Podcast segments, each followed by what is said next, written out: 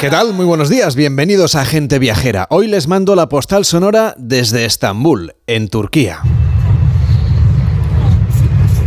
Estamos en un museo y aunque es un tópico y una expresión manida, en este caso la verdad se ajusta a la realidad. Este es un museo por dentro y también por fuera, por dentro, porque atesora las obras de arte de la primera institución de arte contemporáneo de Turquía y por fuera porque los paneles de aluminio colocados siguiendo el orden de las escamas de los peces y esa estructura que evoca el paso de un barco por el puerto, la verdad es que nos dejan absolutamente impresionados. Este es el Istanbul Modern, que lleva la firma del arquitecto italiano Renzo Piano y la construcción de esta nueva sede ha supuesto además la recuperación para uso público de una zona de la ciudad de Estambul que hasta hace bien poco era inaccesible. Los urbanistas han proyectado un nuevo paseo marítimo en la confluencia del estrecho del Bósforo y las vías fluviales del Cuerno de Oro, frente al barrio de Sultan Ahmed.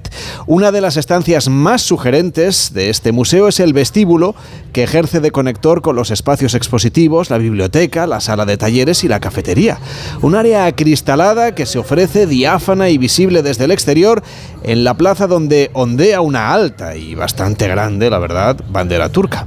Una vez dentro, en el paisaje de la ciudad, este paisaje que vemos es lo que decora la estancia, mostrándose a través de estos cristales. El gris claro, el plomo y el blanco son los colores que predominan en esta construcción, cuyas galerías ceden todo el protagonismo a los cuadros, sin disimular las instalaciones y los conductos que refrigeran e iluminan las estancias a las que se accede a través de unas escaleras de cristal de peldaños abiertos suspendidos sobre una ligera estructura de metal.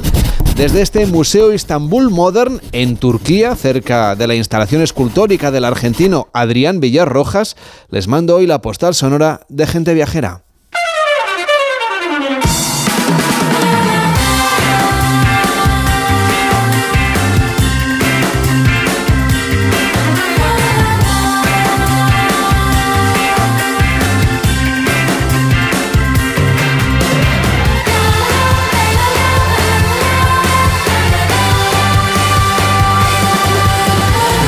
Las 12 y 9, las 11 y 9 en Canarias. Aquí estamos en Gente Viajera, como siempre, con un WhatsApp preparado, el 699-464666, este último fin de semana de la temporada de verano y el próximo, que será el primer fin de semana de la temporada 2023-2024. Queremos abrir el WhatsApp especialmente a su participación para que contribuyan a la nueva temporada del, del, programa de Gente Viajera. Así que les preguntamos qué es lo que esperan ustedes para esta próxima temporada. ¿Qué nos piden? Qué temas les gustaría que abordásemos más, qué enfoques les gustan más, les parece más interesantes qué tipo de contenidos son los que ustedes esperan escuchar cada fin de semana en Gente Viajera 699 464666 y de paso también nos pueden contar si tienen ya preparado algún viaje para esta nueva temporada, para este nuevo curso. Ya sabemos que muchos están ahora en operación retorno, los que estén en la carretera, por supuesto, muchísima prevención, especialmente porque hay zonas de nuestro país que están en alerta por esa dana que está a punto de llegar o que está llegando ya y que está dificultando también la conducción, así que más precaución que nunca en esta operación retorno que se está dilatando un poco por cómo ha caído este año en el calendario. 699 464666. Díganos qué es lo que querría usted escuchar en Gente Viajera a lo largo de la próxima temporada que empieza el próximo fin de semana. La temporada de Onda Cero arranca el lunes a partir de las 6 de la mañana con Carlos Alsina en más de uno. Y si tienen algún viaje ya preparado, ya previsto, pues también nos lo puede contar, lo puede compartir con la comunidad de gente viajera en el 699 464666. En Onda Cero, gente viajera, Carlas Lamelo.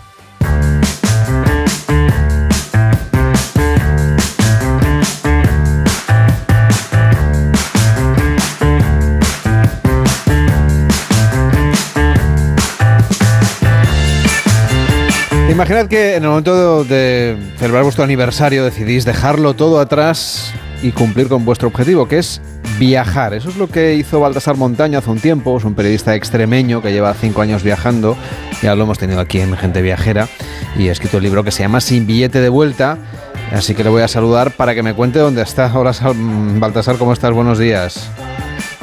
Hola, ¿qué tal? Buenos días. ¿Dónde te encuentras? Mira, ando por las Islas Pergentian, en Malasia, en el este de, de Malasia. ¿Y qué tal?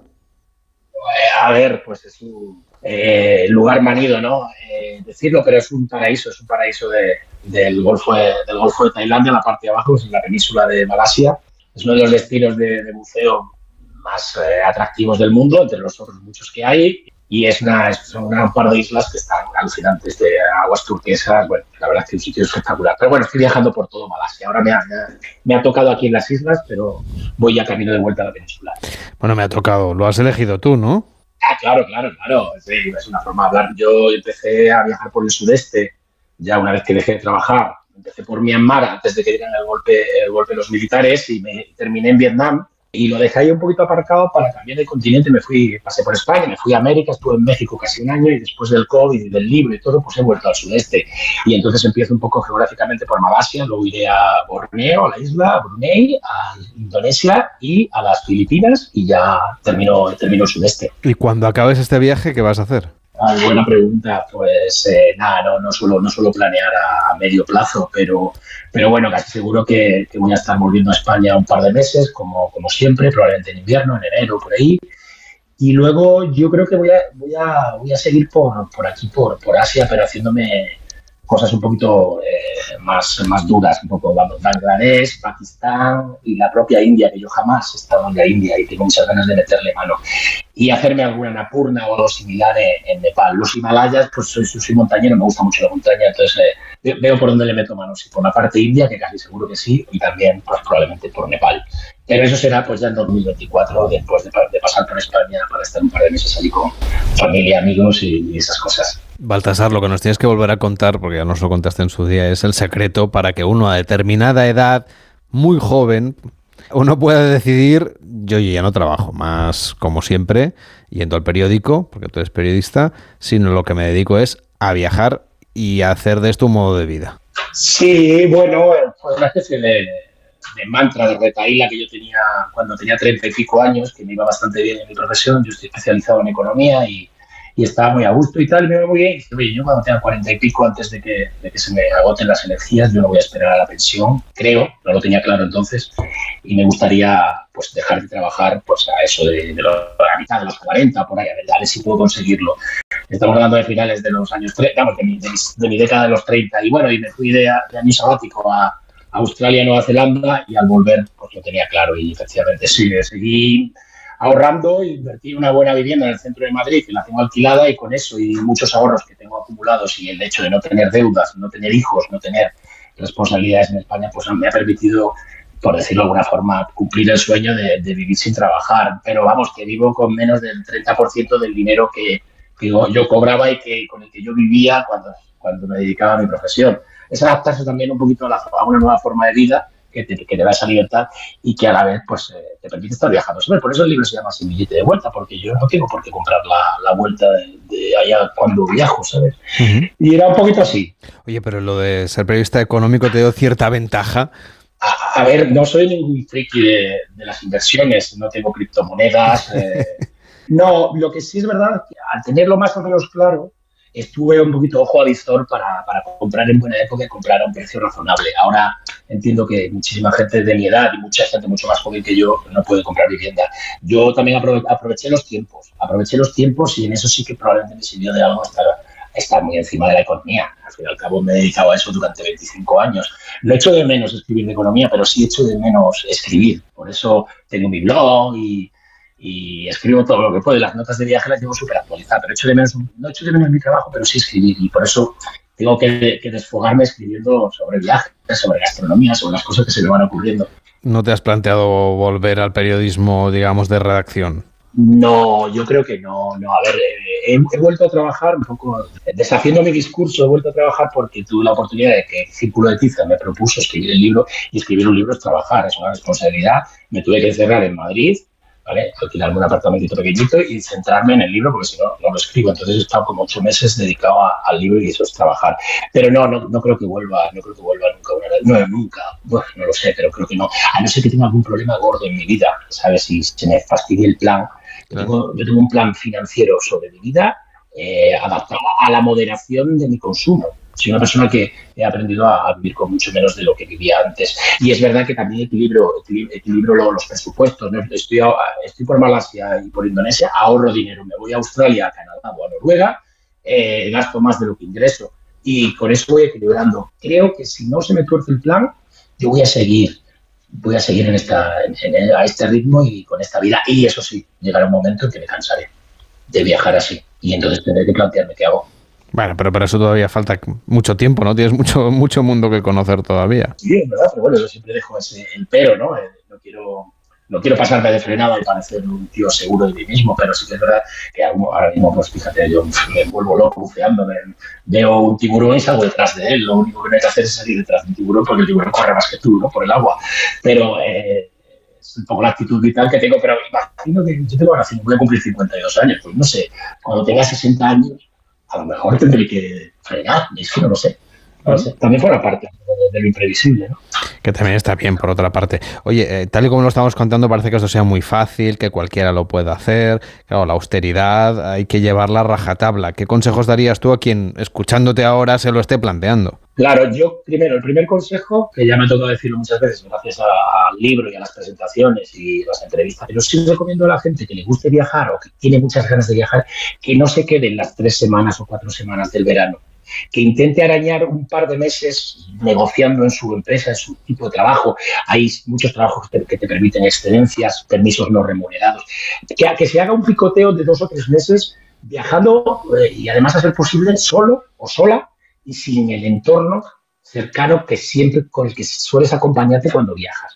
Y es una experiencia que yo creo que o te, o te asusta y te sale a lo mejor regulín o te sale súper bien, que es lo normal, y eso te, va a meter una adrenalina que lo, que lo va, que, te va a volver a, te va a obligar a, seguir viajando. Y luego lo segundo es, pues, eh, si, si, hay que ajustarse el cinturón, pues aprender a vivir con menos dinero. Pero aunque yo vivo como un pequeño burgués, ¿eh? que tampoco tienes que, que con, con 1.500, 1.800 euros al mes se puede viajar mucho, bueno, se puede viajar todo lo que se quiera y se puede, se puede hacer, se pueden hacer muchas cosas. Pero yo creo que es cuestión de ganas, energía y atreverse a hacerlo solo y durante mínimo un par de meses y ver qué tal se siente uno. A ser posible en un país no conocido, no te vayas a París y luego te vayas a Ámsterdam y te, te cojas un tren a Budapest.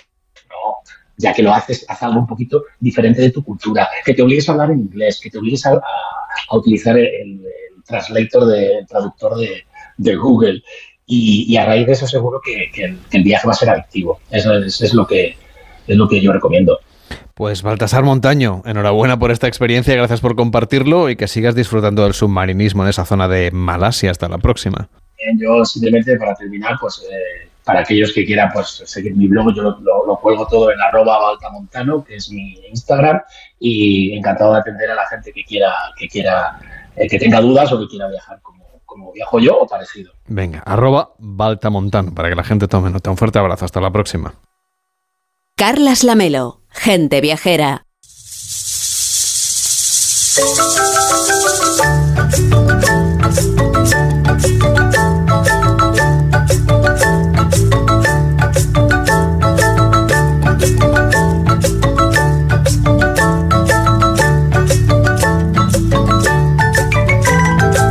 Enrique Domínguez Uceta, ¿qué tal? Muy buenos días. Muy buenos días, Carles. Seguro que tú también te gustaría vivir sin trabajar si pudieras, ¿verdad? bueno, yo creo que el trabajo es cosa buena. Como decía, que el, eh, el trabajo es lo mejor de la vida, pero la vida es perdida trabajando en campo ajeno. Pero bueno, yo creo que tenemos un trabajo mm, maravilloso y es el de, es el de descubrir y contar eh, las cosas que nos rodean, fijarnos en el mundo eh, en los mundos lejanos, sobre todo, que a veces nos pillan un poco fuera de nuestra cultura y, bueno, y aprender de todo el mundo y ver que todo el mundo es bueno. Claro, queríamos hacer este tema justamente este último fin de semana del, bueno, seguramente el periodo vacacional más fuerte de, del año, cuando la gente está pensando volver a trabajar, pues mostrarles una alternativa, al menos para que suenen sueñen con ella, como hemos hecho durante todo el fin de semana, durante todo el verano, quiero decir, cada fin de semana, los sábados de estas últimas semanas, hemos estado viajando con Enrique pues en busca de playas desde las que veamos otras playas en otras islas o en otros países. Hemos buscado playas con paisaje por encima del horizonte y hoy nos vamos a ir hasta América Central en busca de una playa fronteriza que además es muy especial. Enrique, ¿dónde nos llevas? Bueno, pues vamos a viajar hasta un país interesantísimo como es Guatemala para llegar hasta uno de sus rincones más escondidos, más apartados de los grandes viajes, pero al mismo tiempo más lleno de carácter y atractivo. Vamos a un pueblecito tan raro que se llama Livingston, está en plena costa del Caribe de Guatemala y se encuentra pegado inmediato a la frontera con Belice, que es el único país centroamericano de habla inglesa, ajeno al entorno cultural español. Es una rareza relacionada con el comercio y el contrabando británico en el siglo cuando por temas de ayudas militares al gobierno de Guatemala, pues este cedió parte de su territorio al Imperio Británico. Fue en 1859 y así se creó Belice. Pusieron la frontera muy cerca de la población de Livingston, de manera que hoy cuando te estás bañando en las playas de Livingston, estás viendo al norte la costa verdísima y selvática de otro país, de Belice, por encima de las aguas cálidas, de aguas de color turquesa del Caribe guatemalteco.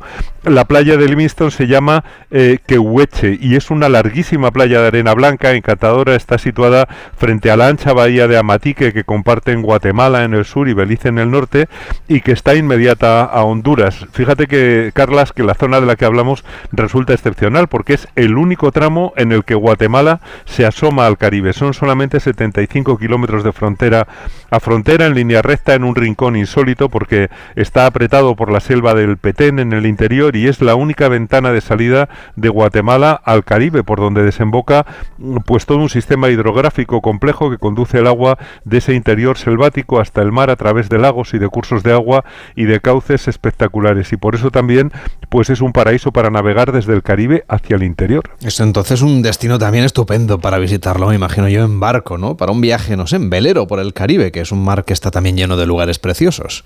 Bueno, por supuesto, es ideal para ir con un velero no muy grande. Eh, el Caribe desde luego es espectacular, pero yo creo que no hay nada parecido a Livingston porque solamente puedes eh, llegar al pueblo en lancha navegando y está rodeado de sitios muy interesantes para visitar con un barco o con una lancha y no solamente en la costa, también puedes entrar desde el mar Caribe hasta esos lagos interiores, hasta el lago de Izábal, atravesando antes otro lago menor que es el Golfete.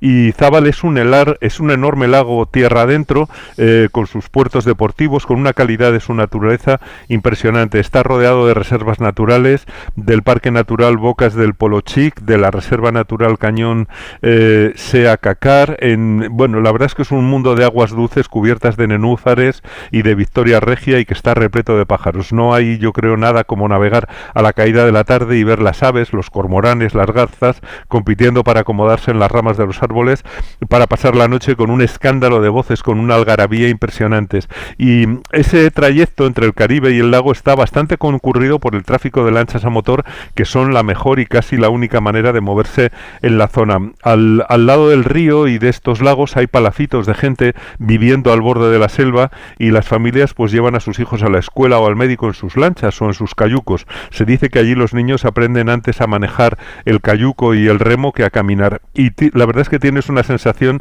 mm, de remoto privilegio cuando estás navegando en esas aguas y te cruzas con los que llegan en sus veleros y hacen ese trayecto pues por puro placer, atravesando la selva hacia, hacia ese lago de Izábal en el interior. además da la sensación, según lo cuentas Enrique, que hasta allí deben llegar pocos viajeros. No es una de las zonas más visitadas de los viajes a Guatemala.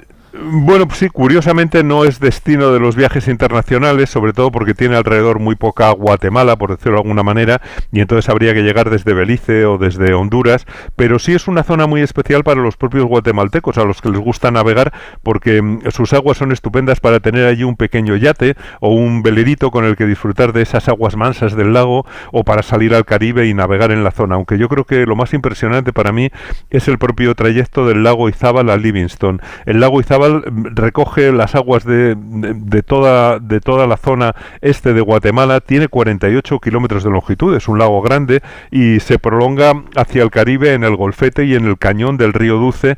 Y, bueno, todos enlazados crean uno de los ecosistemas yo creo que de mayor calidad en Centroamérica. Hay un único puente que cruza todo este sistema, que cruza el lago en el camino que va de la ruidosa a la población de frontera y allí hay un lugar de paso, Río Dulce, que yo creo que es casi secreto, es un puerto puertito lleno de veleros, de navegantes ociosos, de aventureros felices que disfrutan de pues de una zona desaliñada que es una mezcla de talleres, de hostales, de restaurantes sencillos donde dejar pasar unos días de calma y, de belleza natural, casi como los que estabas hablando con nuestro anterior invitado. Y en el muelle pues se alquilan lanchitas que navegan en el golfete, donde los manglares forman un laberinto impenetrable, donde por cierto viven manatíes, se pueden ver tortugas, hay caimanes, hay cormoranes, hay pelícanos, hay garzas y luego pues el cauce por el que desaguan los lagos hacia, hacia el mar, eh, por ese río dulce, se adentra en un cañón sinuoso de altas paredes de más de 100 metros de altura cubiertas por la selva. La verdad es que parece que la selva se hubiera puesto en vertical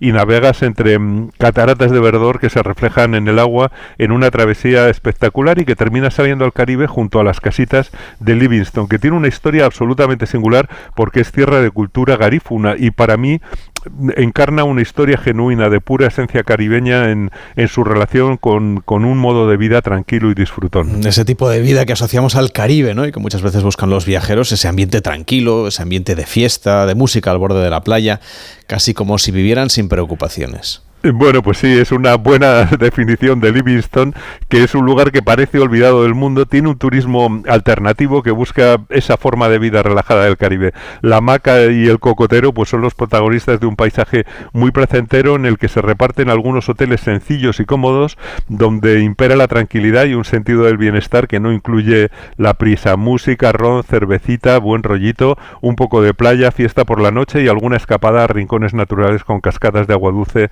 cerca de la playa. Pero em, fíjate, yo creo que lo más bonito es que eh, es una forma de vida parecida a la que eligió el propio pueblo garífuna, los garinagu, que son descendientes de esclavos africanos que llegaron o que fueron llevados a la fuerza para trabajar en las plantaciones y que en un determinado momento escogieron la libertad, irse a vivir al borde del Caribe en un sitio donde no les molestaran, eh, eh, en un sitio del que podían obtener el sustento sin humillarse como, como esclavos. Y allí, pues, de, de una manera sencilla se mezclaron con indígenas americanos, con los quiches, que son los de la zona, y también con indios de la India, pero su ideal yo creo que era volver a vivir como en África, sin ambición ni estrés, gozando de las cosas sencillas de la vida, de salir a pescar, de descansar, de estar en la hamaca y, bueno, de dejarse acariciar por, por la brisa del Caribe. Los eh, Garinagu más ambiciosos, mm, los que querían realmente ganar dinero, pues emigraron a Estados Unidos y desde allí pues mandan, eh, mandan divisas a sus familiares que han permanecido en Livingston y muchos de ellos pues han levantado unas casas estupendas frente al mar sin perder esa forma de vida tranquila. Por eso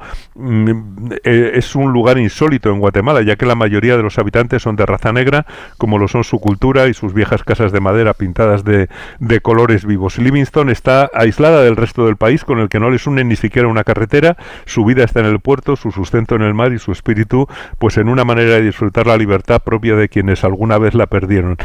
Por eso yo digo que es un lugar con alma propia. Y además con muy buenas playas, como nos contabas al principio y nos podemos bañar ya muy cerca de la frontera con Belice. Bueno, pues sí, ese es nuestro argumento. La ciudad está al pie de la playa de Quehueche, donde los cocoteros llegan casi hasta el borde de un agua mansa de colores esmeralda transparentes, eh, transparentes por ese color blanco de la arena. La playa es estupenda para bañarse, para disfrutar de la brisa a la sombra y vale la pena también separarse un poquito de Livingston, seguir hacia Belice hasta Playa Blanca, que es todavía más tranquila, casi virginal, con servicios.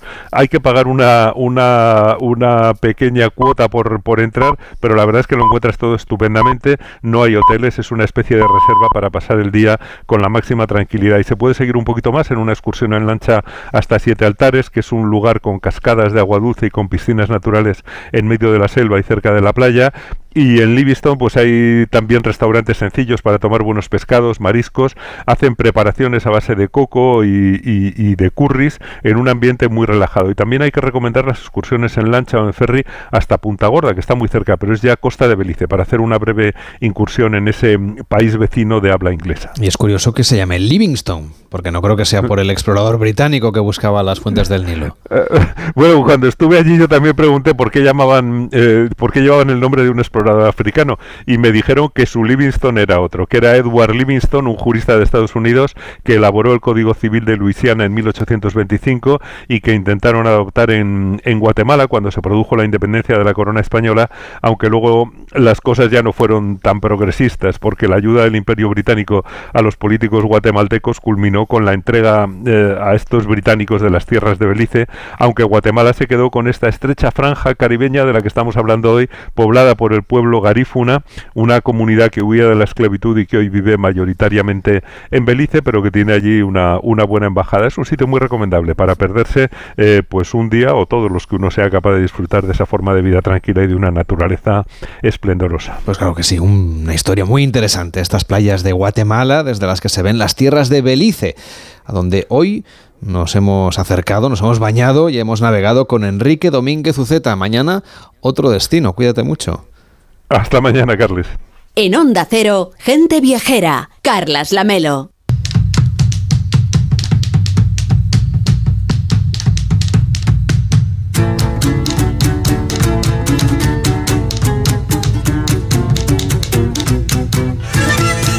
Dicen los meteorólogos que el verano ya se ha acabado y que ya estamos en otoño meteorológico. Otra cosa es el astro, el que tiene que ver con el firmamento, con el movimiento de las estrellas. Pero en cualquier caso, estamos ya en el primer fin de semana de septiembre, esto es de septiembre. Sigue siendo este un mes que eligen muchos viajeros para disfrutar de sus vacaciones. Los lugares turísticos se van vaciando y la vuelta a la rutina permite visitar otros destinos de una manera más relajada, destinos nacionales, pero también internacionales, como por ejemplo Hungría. El país celebra el 150 aniversario de la unificación de las tres ciudades que dan el nombre a su capital, a Budapest. Por esta razón, la oferta cultural inunda sus calles y los viajeros que se acercan que hasta allí podrán disfrutar de una gran programación de actividades culturales que hoy vamos a repasar con Zuzka Zegner, que es directora de Relaciones Internacionales de Visit Hungary. ¿Qué tal? Muy buenos días.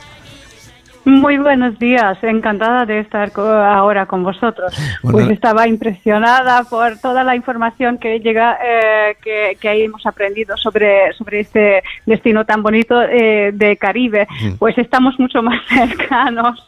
Es mucho más fácil llegar a Hungría, por otra parte.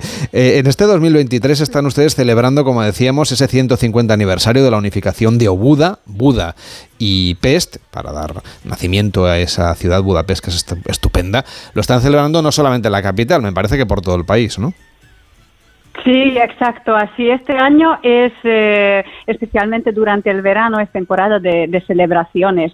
Justo, por ejemplo, la semana pasada hemos terminado de dar lugar al, mm, campeonato mundial de atletismo, por ejemplo. Así, eh, bueno, había muchísimas cosas, mucho movimiento. Hemos celebrado la, unificación de estas tres partes eh, ciudades. Así juntaron a un metrópoli centro Europa, centro europeo que ahora se está llamado Budapest con fuegos artificiales. Así era una maravilla.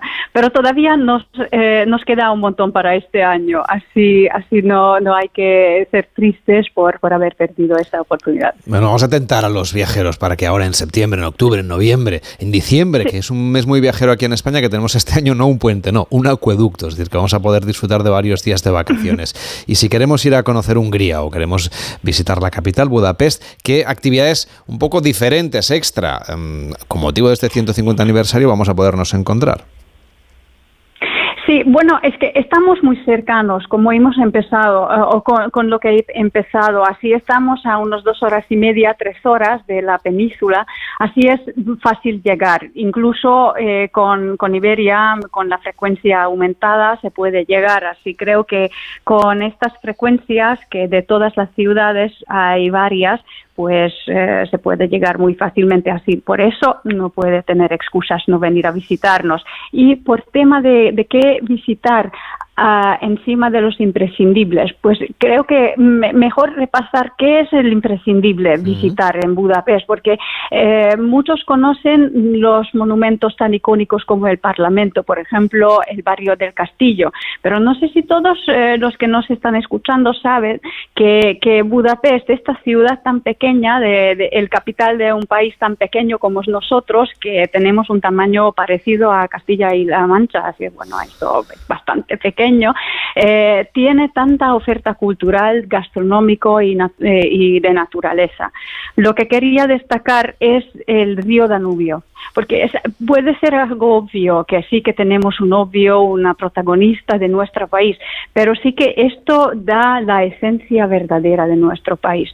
Merece la pena volver mm, durante el día y también por la noche. Mi eh, sugerencia personal es aprovechar el ambiente tan romántico por la noche cuando tienes todos los monumentos a la orilla del Danubio iluminados y estos están reflejándose por el río y aún más si tienes la oportunidad de, tomar algunos de los barcos que navegan por el río Danubio, pues es, es tan romántico que no puedes imaginar. Esto tienes que, probar en, persona.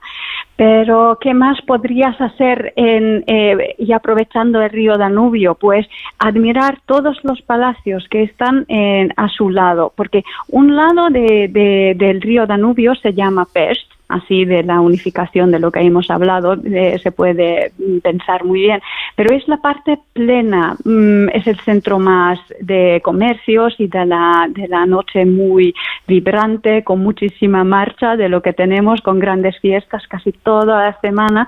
Eh, mientras la otra parte, la zona más verde, residencial, que se llama la parte Buda, donde se ubica, por ejemplo, el barrio del Castillo, que es también otro punto de patrimonio de la humanidad, de lo que dispone Budapest tres, tres sitios. Uno es la orilla del Danubio, otro es el barrio del Castillo, que recomiendo visitar como obligatoriamente incluso a los que ya han estado en Budapest. Te digo por qué, porque eso, eh, eso renació durante los últimos, eh, los últimos años. Hemos eh, construido unos palacios que antes de las grandes guerras sí que sirvieron en la vida real de, de, nuestra temporada. Así es una, es una gran oportunidad de volver a visitarlo porque hemos reconstruido de los dibujos, de, de los libros, tal como estaba en, antes de las guerras. Así el establo real por ejemplo, o otro punto muy importante para visitar es la sala de San Esteban, nuestro primer rey, o el, el, anterior sede de la Gardía, que ahora funciona como café voy a hablar mucho de café porque nos gusta, es parte de nuestra cultura y también creo que es muy bueno para aprovechar a los turistas porque eh, la mejor manera de disfrutar y descubrir nuestra capital y nuestra nuestro territorio es caminando. No hay que tener prisa. Aquí puedes darte paseos grandes y siempre encontrarás un lugar perfecto para descansarte en uno de los cafés. Así, dentro del barrio del Castillo encontrarás, por ejemplo, esta gardía eh, que se convirtió a un café, mejor sitio para descansarte, pero imprescindible visitar la, iglesia Matías dentro del castillo de, eh, Buda o la bastión de pescadores, donde todo el mundo saca los mejores fotos para meterlo al Instagram.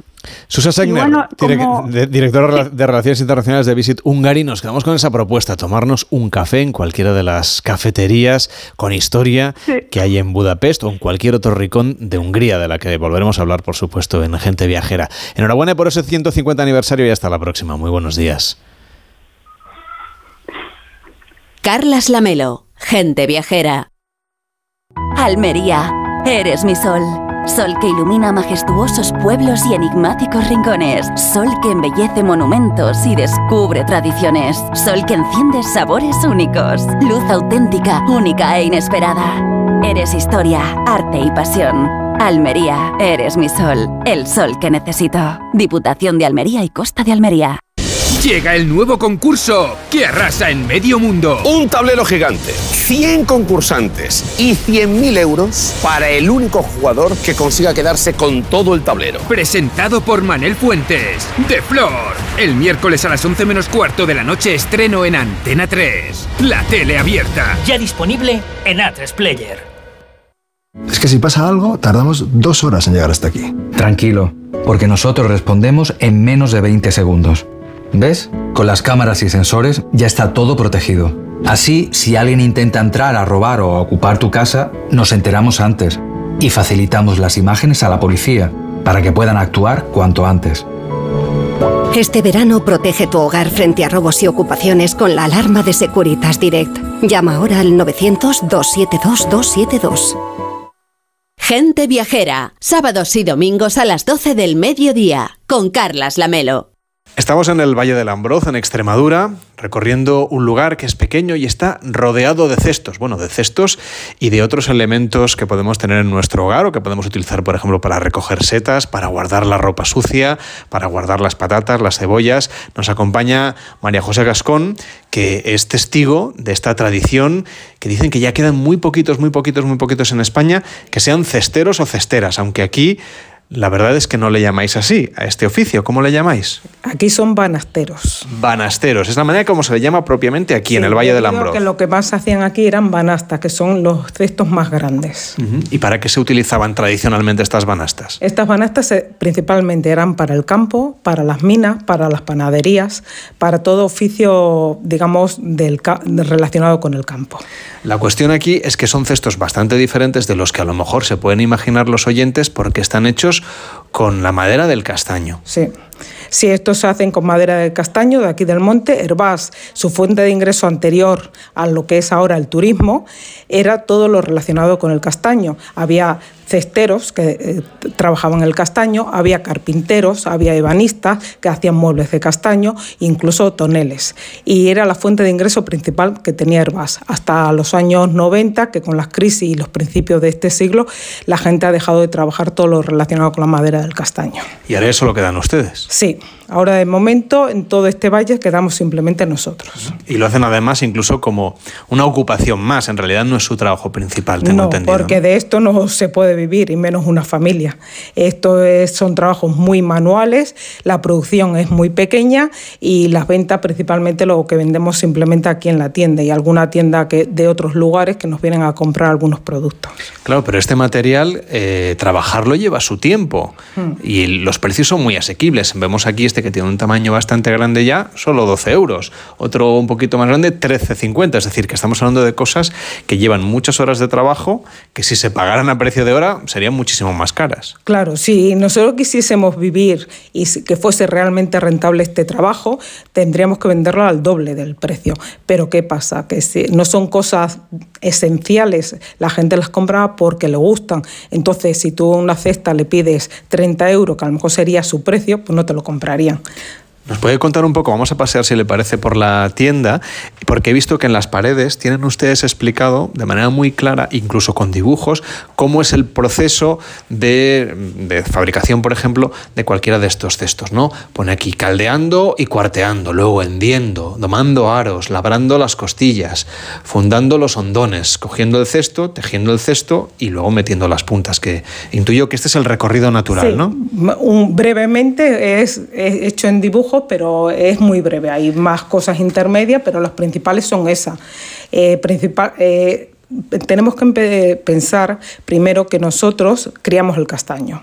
Antes, antiguamente, había personas del pueblo que tenían sus montes y hacían la crianza del castaño y después lo traían a las puertas de, de los banasteros, se pesaban y se les pagaba a esas personas. Eso ha desaparecido completamente. Entonces nosotros, para empezar y poder continuar trabajando el castaño, hemos tenido que tener nuestros propios montes. Y empezamos todo el procedimiento desde el nacimiento del castaño, la crianza, la se limpia, se corta, se baja, lo bajamos directamente al taller y allí empezamos lo que es el caldeo, caldeando la madera. Caldear la madera es cocerla realmente.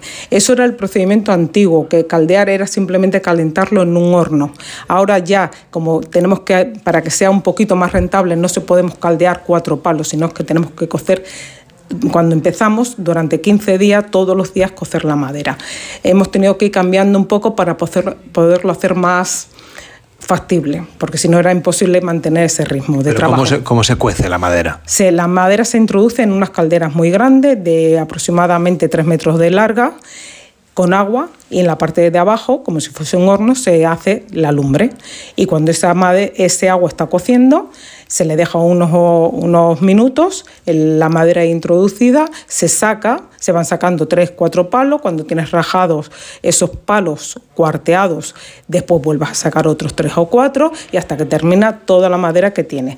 Eh, ¿Cómo se hace? Pues el palo eh, se, se, utiliza un tipo de cuchillo de hierro macizo muy grande que se clava en la parte superior y con las manos y los pies se va sujetando para rajar la madera. Esa madera se empieza a rajar a la mitad, después a la cuarta y así sucesivamente hasta que encontramos, eh, conseguimos las piezas que necesitamos. Dependiendo del tipo de cesto que vayas a hacer, de su tamaño, utilizas maderas más fuertes o maderas más finas. ¿Y con los desechos qué hacen?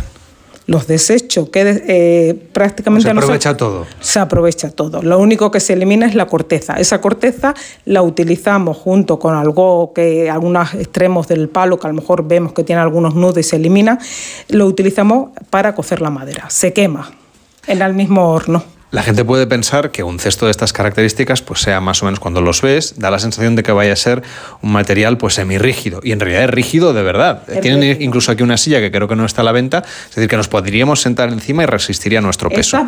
Esta, este sillón exactamente fue diseñado en 1986 y ganó el premio al mejor diseño artesanal.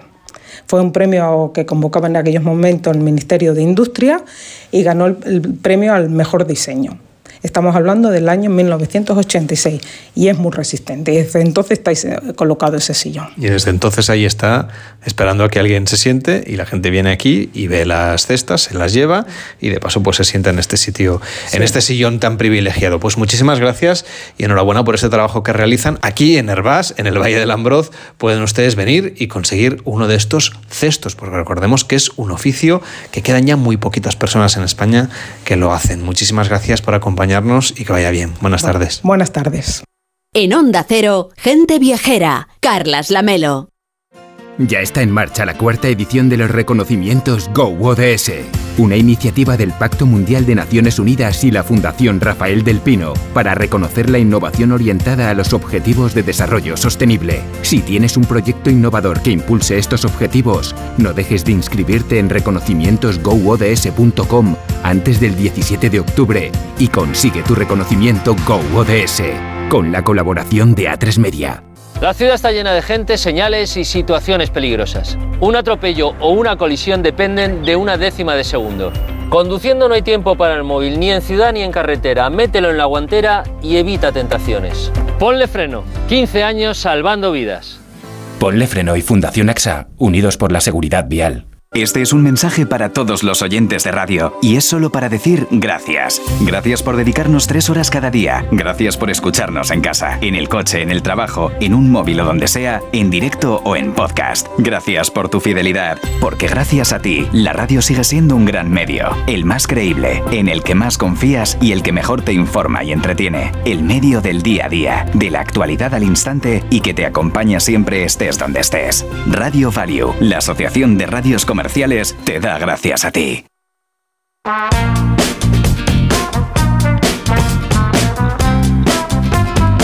Gente Viajera, el programa de viajes de Onda Cero con Carlas Lamelo.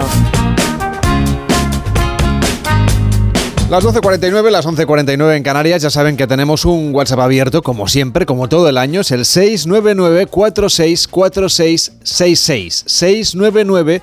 699-464666. Pero en este último fin de semana de la temporada de verano en Onda Cero, queríamos preguntarles sobre lo que esperan ustedes de este programa para la próxima temporada qué tipo de destinos, qué tipo de contenidos, qué tipo de historias sobre el mundo de los viajes y el turismo quieren que les contemos en Gente Viajera. 699-464666. Tiempo también para contarnos los viajes que ustedes tengan previstos ya para después de las vacaciones oficiales. A mí me gustaría en la nueva temporada de Gente Viajera pues que hablaseis de viajes pero relacionados con las nuevas tendencias de sostenibilidad, de ecologismo, lugares naturales, de silencio, eh, conectado con la naturaleza y fuera del turismo de masas que vemos hoy en las ciudades y en los lugares, que creo que es la tendencia que tiende a... que veo el futuro por ahí en el turismo. A mí para esta temporada de gente viajera lo que me gustaría es que me descubrierais nuevos destinos alejados de las rutas habituales. Rutas de naturaleza, rutas lejanas y rutas innovadoras que se alejen de lo urbano y de lo previsible. Pues yo uno de los viajes más bonitos que he hecho siempre y que voy a seguir haciendo es Croacia, destino Croacia. Primero la parte de la costa es preciosa, tiene 1700 y pico de islas y luego la parte interior tienes toda naturaleza, parques naturales, Splivice, eh, tienes la parte de Serbia, Bosnia, si bajas hacia abajo que también es más interior y Montenegro, tienes también Macedonia, cada uno tiene su, su encanto, pero todo es muy parecido pero muy diferente. 699-464666, el WhatsApp de gente viajera. Y aunque se diría que hemos aterrizado casi como de golpe, ¿no? En el otoño con esta dana que ha traído de repente tanta lluvia, todavía tenemos semanas y hasta meses de sol por delante en muchas partes de España y de vacaciones para los afortunados que aún no se las hayan cogido, esos que esta última semana estaban con cara de felicidad en la oficina, como Dani Sánchez, que es nuestro técnico hoy en Barcelona, que está a puntito, a puntito. Hoy Elena del Amo nos acerca a unas islitas italianas, las Eolias, preciosas en cualquier temporada, van a ver, se lo vamos a contar enseguida, pero perfectas sobre todo ahora, que ya van desapareciendo las aglomeraciones típicas del verano. ¿Qué tal Elena? ¿Cómo estás? Muy buenos días. Hola Elena, enseguida conectamos con ella para poder charlar sobre estas islas eolias, que es como decíamos un destino que les proponemos justamente para este momento tan especial, un poco de transición, porque sabemos que hay mucha gente que aún se ha guardado unos días de vacaciones, otros que se van a ir ahora, otros que planean ya con el calendario laboral en la mano los próximos puentes y escapadas, y luego claro, tenemos todo el grupo de gente que a lo mejor pues ya está jubilada del trabajo y que dispone de más tiempo para viajar y poder elegir cuándo se va. Ahora sí, Elena del Amo, ¿cómo estás? Buenos días. Buenos días o buenas tardes, no sé ya, en septiembre no sé a estas horas que decir buenos días seguramente. Bueno, pues eh, espero que hayas disfrutado muchísimo de este verano, ¿no? Pues mira, un poco a salto de mata me he cogido las vacaciones, pero la verdad es que he desconectado bastante, como me temo se empieza a notar. O sea que contenta, muy descansada, muy bien. Imagino que para alguien como tú, Elena, que no paras de viajar a lo largo de todo el año, las vacaciones, pues igual las aprovechas, pero para quedarte en casa. pues no estás desencaminado. La de, con la de tumbos que doy a lo largo de todo el año, en casa es donde más descanso y si viajo en verano es más por la compañía que por el destino. Pero vamos, que a las Islas Eolias me volvía con los ojos cerrados. Pues allá vamos, a las Islas Eolias. Son siete islas volcánicas. Sí, siete islitas que le deben el nombre a Eolo, el dios griego del viento, y en las que confluyen de verdad todas las fuerzas. El viento, faltaría más, el agua, el fuego de sus volcanes. Las siete son patrimonio de la humanidad y se llega muy fácilmente desde, Italia. En ferry, hay varios ferries eh, funcionando sobre todo en verano, en invierno alguno menos, pero vamos, desde el sur de Italia, desde Sicilia, se llega muy bien. Como te puedes imaginar, las eolias son puro mediterráneo, de campos de chumberas, de vides, de olivos sembrados en terrazas por las laderas, eh, en esos paisajes de, muros de piedra seca que tanto vemos también por el campo en España, un mar limpísimo bordeado mm, de acantilados rocosos, pero también de muchas playas y de muchas calitras, eh, casi siempre negras, de arenas negras de tanto volcán como atesoran por allí. Y luego están muy poco edificadas, están llenas de pueblitos mm, de pescadores, alguna aldea campesina, que es muy curioso, también nos recuerda mucho al Mediterráneo en España, donde las casas son blancas y cúbicas y tienen el techo totalmente plano para recoger la poca lluvia que cae por allí, porque ríos no tienen. Lo que sí tienen es muchísima historia. Por allí recalaron pues desde fenicios y griegos hasta los árabes, los normandos, los españoles también. Pero quizá lo que más sorprende de estas siete islas eolias es que aun siendo islas muy pequeñitas, cada una es un, universo mm, muy diferente, cada una tiene su propia personalidad muy marcada y un público también bien distinto. Y Elena, y a los amantes del cine clásico seguramente la que más les sonará es Stromboli, por la película de los años 50 de Roberto Rossellini, que recordemos protagonizaba Ingrid Bergman. Sí, bueno, lo protagonizaba Ingrid Bergman y la propia isla de Stromboli, porque se convirtió eh, en un personaje más de la película cuando entró en erupción su volcán.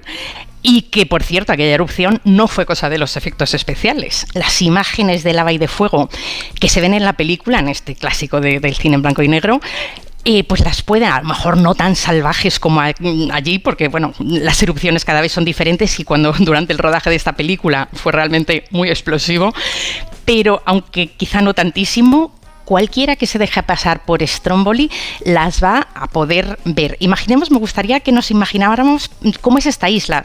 Imagínate cómo dibujaría un niño un volcán, pues así con, con sus laderas triangulares eh, y renegridas y con un cráter escupiendo fuego encima. Bueno, pues exactamente así es Stromboli, o sea, una montaña volcán cónica triangular flotando sobre el mar con los cultivos y los pueblos y aldeas desperdigados por las laderas como si nada, aunque en las alturas eh, el cráter esté humeando permanentemente. Y pese a esa situación, atención a esta experiencia, hay caminatas por la tarde para subir hasta el cráter y disfrutar desde las alturas, pues ya de la puesta de sol y cuando ya ha anochecido y todo.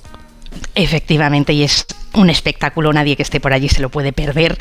Se organizan en grupo, eso sí, a través de un par de agencias locales, te dan un casco, tienes que hacer la ascensión pertrechado de tu casco por si el cráter expulsa algún pedrusco y tienes la mala suerte que te cae cerca, pues librarte. Te das el susto, pero bueno, menos no te da el cabezazo. No vienen mal, te los alquilan también allí unos bastones para caminar y conviene estar mínimamente en forma porque la subidita se las trae. Vienen a ser unas 5 horas entre la subida y la bajada al cráter y los tramos finales, aunque sean preciosos, eh, se hacen vamos, se hacen complicaditos porque los últimos tramos directamente las botas se te hunden en, la arena de la lava y es como si caminaras por una duna en el desierto. Pero vamos, una vez que estás arriba, que como dices ya llegas de noche, es como asistir a un espectáculo de fuegos artificiales, pero eso, que de artificiales no tiene nada porque te los enciende cada noche la naturaleza.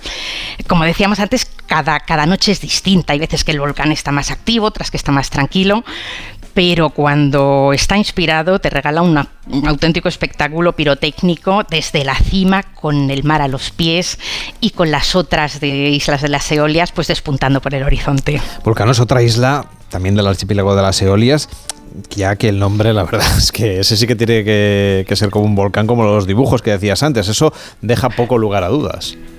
Desde luego, aquí, como te imaginarás, pues hay mucha playa de lava, hay también unos lodos sulfurosos mm, en los que te puedes rebozar como una croqueta y te dejan la piel, doy fe de ello, suavísima.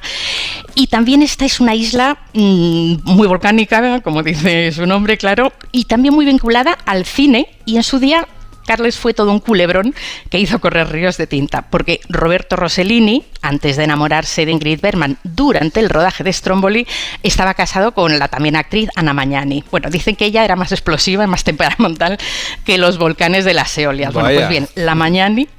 Sí. La mañana y para vengarse de su ex y de la Bergman, después de que ambos rodaran Stromboli, en la isla del mismo nombre, movió contactos, movió hilos ahí en Chinechita para que le escribieran a medida un guion de una película que iba a protagonizar ella, por supuesto, y como no podía ser de otra manera, se llamó Vulcano, por supuesto, se rodó en esta otra islita de las Eolias. pero no sabemos si el Vulcano era por la isla o por la actriz. Bueno, nos quedan otras cinco islas, haznos una pequeña pincelada en un minutito de algunas que merezcan mucho la pena. Sí, bueno, pues nos queda Lipari, que es la más grande, pero a mí me gustan más las pequeñitas, Filicudi, que es tremendamente agreste, Alicudi, donde es que no hay ni coches, en casi todas estas islas no hay coches, en Alicudi te llevan las maletas en burro, o Salina, que es mm, muy verde, muy elegante, con mucho hotel coquetísimo. Y, bueno, y luego está la favorita de la Jet, que es Panarea, que hay muchos yates por allí en verano, por sus aguas turquesa y tal, pero vamos, a mí me gusta más fuera del verano, que no hay hordas de visitantes. Eh, tienes mm, ahora septiembre, octubre o de cara a la primavera unas islas pues eh, enteras para ti. Yo prefiero huir de las, de, las aglomeraciones del verano y a las eolias me iría pues en esta temporada que empieza ahora. Eh, si puedes elegir, es un tiempo fantástico para visitar las eolias, el destino que hoy nos ha traído Elena del Amo. Cuídate mucho y ya te saludo la próxima temporada, que en realidad es ya la semana que viene. Cuídate mucho. Vosotros también, un saludo. A punto de ponernos al día de lo que ocurre en el mundo con los servicios informativos de Onda Cero y a la vuelta seguiremos viajando en Gente Viajera. Viajaremos en el tiempo con Rebeca Marín. Hablaremos de pizza. Pero atención, no una pizza cualquiera. Ascenderemos el Kilimanjaro e incluso tendremos un tiempo para recorrer Nueva York al principio del otoño con Ramón Villeró. Todo esto aquí en Gente Viajera, después de las noticias. Hasta ahora mismo. Gente Viajera, sábados y domingos a las 12 del mediodía, con Carlas Lamelo. La una mediodía en Canarias.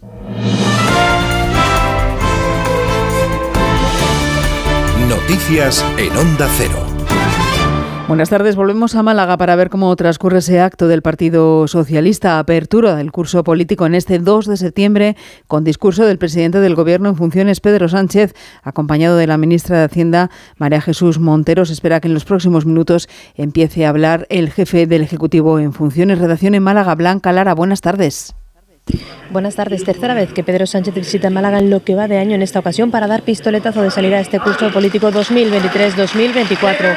Un acto político en el que los líderes socialistas están poniendo de relieve los resultados obtenidos el pasado 23 de julio en esas elecciones generales. La formación socialista explica que frente a la derogación del Partido Popular se encuentran ellos con políticas progresistas, feministas y plural. Escuchamos a Juan Espada, secretario general del PSOE en Andalucía. ¿Quiere que haya un gobierno? Van a intentar revertir ese resultado metiéndole presión a la olla para que haya unas nuevas elecciones. Esas son las palabras de Juan Espadas en ese acto en Málaga a la espera de que empiece a hablar el presidente del Gobierno en funciones, Pedro Sánchez. En otro punto, cerca de Málaga, en Estepona, acto del Partido Popular con su coordinador general, Elías Bendodo, ha criticado que Pedro Sánchez acuda a Andalucía después de digerir la derrota de su partido en esta comunidad dos meses después. De cara a la investidura, Bendodo insiste en que el PP no mercadeará para llegar al Gobierno ni desgastará a España. Por eso, le pide al jefe del Ejecutivo en funciones que diga lo que va a hacer y que deje de marear la perdiz. ¿Va a permitir para conseguir su investidura que haya un referéndum vinculante en Cataluña? ¿Va a aprobar una ley de amnistía que permita que todos se vayan de rosita los que hicieron aquel golpe de Estado en Cataluña? ¿Sí o no? Sánchez y Feijó son dos políticos diferentes, pero hay una gran diferencia entre los dos. Uno está dispuesto a desgastarse por España, Feijó, y otro está dispuesto a desgastar España para mantenerse en la Moncloa. Toda la península está hoy en aviso amarillo o naranja por fuertes lluvias, a excepción de las Islas Canarias por la formación de una dana que además ha provocado una brusca caída de las temperaturas. Esto se está notando en las carreteras en una operación retorno del verano que ya anota complicaciones en Barcelona, Albacete, Murcia y Guipúzcoa. Buscamos los últimos datos en conexión con la DGT. Elena Camacho, saludos. Muy buenas tardes. ¿Qué tal a esta hora pendientes de un accidente en Valencia, la P7 en Tabernes de Baidina, sentido Gandía y otro más a la salida de la Comunidad de Madrid por la 3 en Perales de Tajuña. Al margen de los accidentes, complicación en Málaga en la 7 en Fuengirola hacia Marbella, también intensa en Murcia la entrada por la 7 en Alcantarilla y de salida por la 30 en Espinardo, en Guipúzcoa en la P8 en Orio en ambos sentidos y en la 15 en Andoain hacia Pillabona. Y ya en Valencia, tráfico en aumento por la P7 en Paterna en ambas direcciones.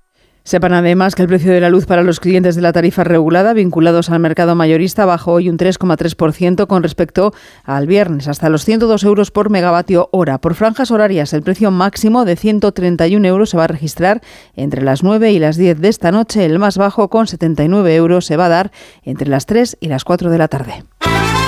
Vamos ya con la información deportiva, Paco Reyes. UEFA ha dado a conocer el calendario de la Champions y de la Europa League en la máxima competición continental. Cuatro de los cinco españoles van a empezar en casa. El Real Madrid recibirá al Unión Berlín, el Barcelona al Amberes, el Sevilla al Lens y la Real Sociedad al Inter de Milán. El único que lo hará fuera en la primera jornada será el Atlético de Madrid, que viajará a Roma para enfrentarse al Alacho. Por cierto, recordamos que hoy juegan dos de estos eh, representantes españoles. Uno, el Real Madrid, a las cuatro y cuarto ante el Getafe en el Bernabéu, se estrena en casa y la Real a las 2 de la tarde, una Real que todavía no ha ganado lo que va de Campeonato Nacional de, de Liga, recibe el Granada a partir de las 2. En la Europa League los dos van a empezar fuera, el Betis en Glasgow y el Villarreal en Grecia ante Panathinaikos, un Villarreal que cayó ayer derrotado en Cádiz por 3 a 1 y suma tres derrotas en cuatro jornadas, las mismas que tenía el Celta y que sigue teniendo, pero que ayer logró su primera victoria en Almería por dos goles a tres. Mañana jugará el Barcelona, el campeón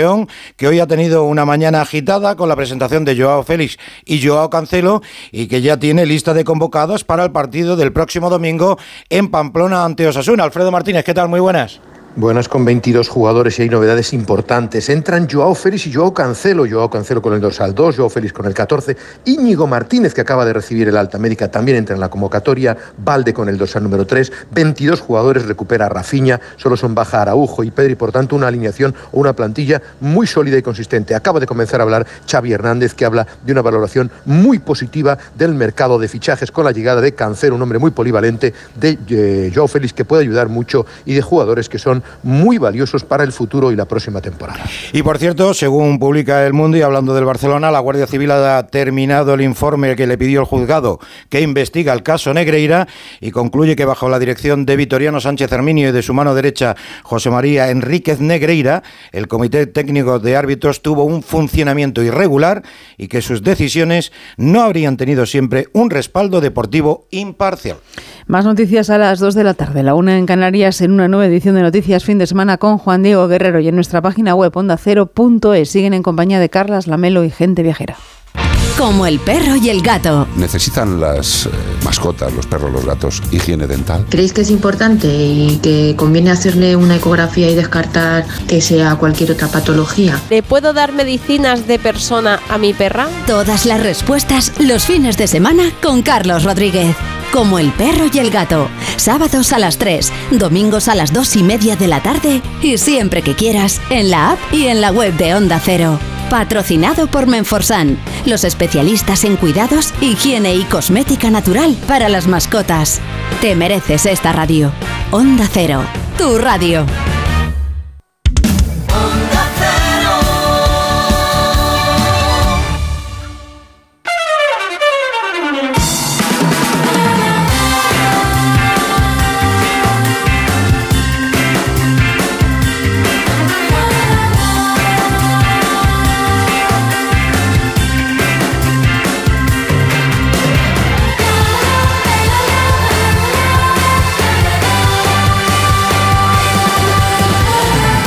Nuestro WhatsApp es el 699-464666. 699-464666. Y recordarán que la semana pasada recorrimos el Monterreal Club de Yates de Bayona mientras se preparaba para ese trofeo Príncipe de Asturias que se celebra este fin de semana.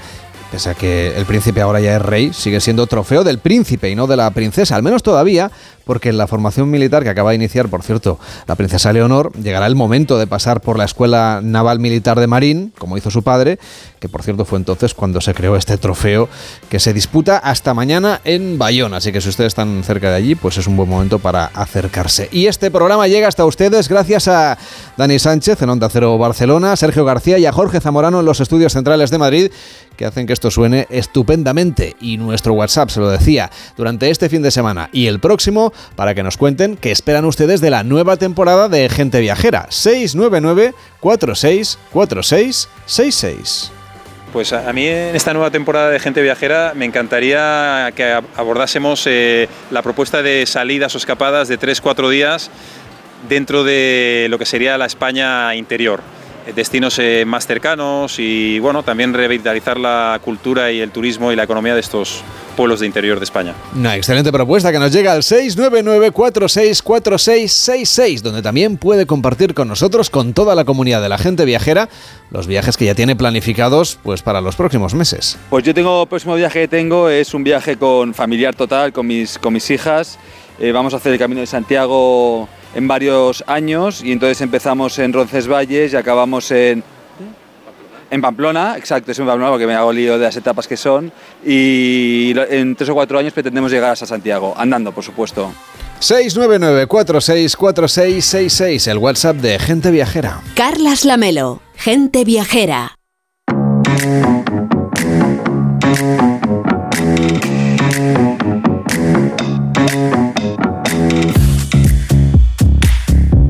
Esta temporada de verano y también en la próxima temporada vamos a seguir viajando en el tiempo con Rebeca Merín. ¿Qué tal Rebeca? ¿Cómo estás?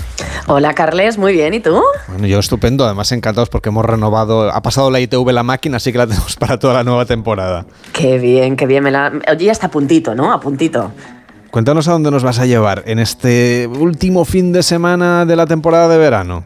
Venga, pues nos vamos a despedir por todo lo alto y además muy en forma y muy deportivos. Mira, con todo esto, este revuelo futbolístico que se ha montado, pues yo me quiero centrar en las victorias, que es de lo que va esto de la competición, ¿no? Eh, y en España tenemos varias que celebrar, ¿eh? Así que voy a viajar al inicio de las competiciones deportivas por excelencia, que son las Olimpiadas. Y claro, pues hombre, ya que arranco el Revelorian, que me lo habéis puesto a punto, que está nuevecito, me voy a ir bien lejos, no cerca, ¿vale? Y me voy a las primeras Olimpiadas del mundo que tuvieron lugar en la antigua Grecia en Olimpia, concretamente, y en honor a Zeus. Pues un ¿Qué viaje te parece? muy deportivo, me parece estupendo y lo que quiero es que compartas con nosotros los puntos que vas a recorrer. Pues mira, primero voy a empaparme pues bien del ambiente, eh, porque no sabes las que se formaban en la época, ¿eh? Voy a estar en el primer estadio pisando el terreno que van a recorrer todos esos deportistas. Luego voy a vivir desde el palco pues las distintas competiciones. Te iba a decir que igual participo en alguna, pero no me veo muy en forma, no te engaño. y, y por último, me veo más en forma para celebrar la victoria, eso Ah, sí, de los siempre. campeones. Claro, porque además en la época era por todo lo alto. Banquetes e incluso sacrificios al dios Zeus. Date cuenta que los Juegos Olímpicos estaban considerados casi, casi un evento divino. Pues venga, Así. ponte a ello. Así que sí, pues divinamente, ¿eh? me voy a calzar las deportivas y los shorts y le doy al botón de mi Rebelorian.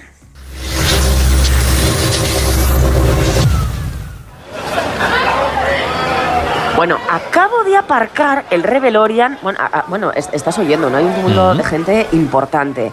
Eh, claro, es que esto es grandísimo. Mira, estoy en pleno estadio deportivo. Este es el año 708 a.C.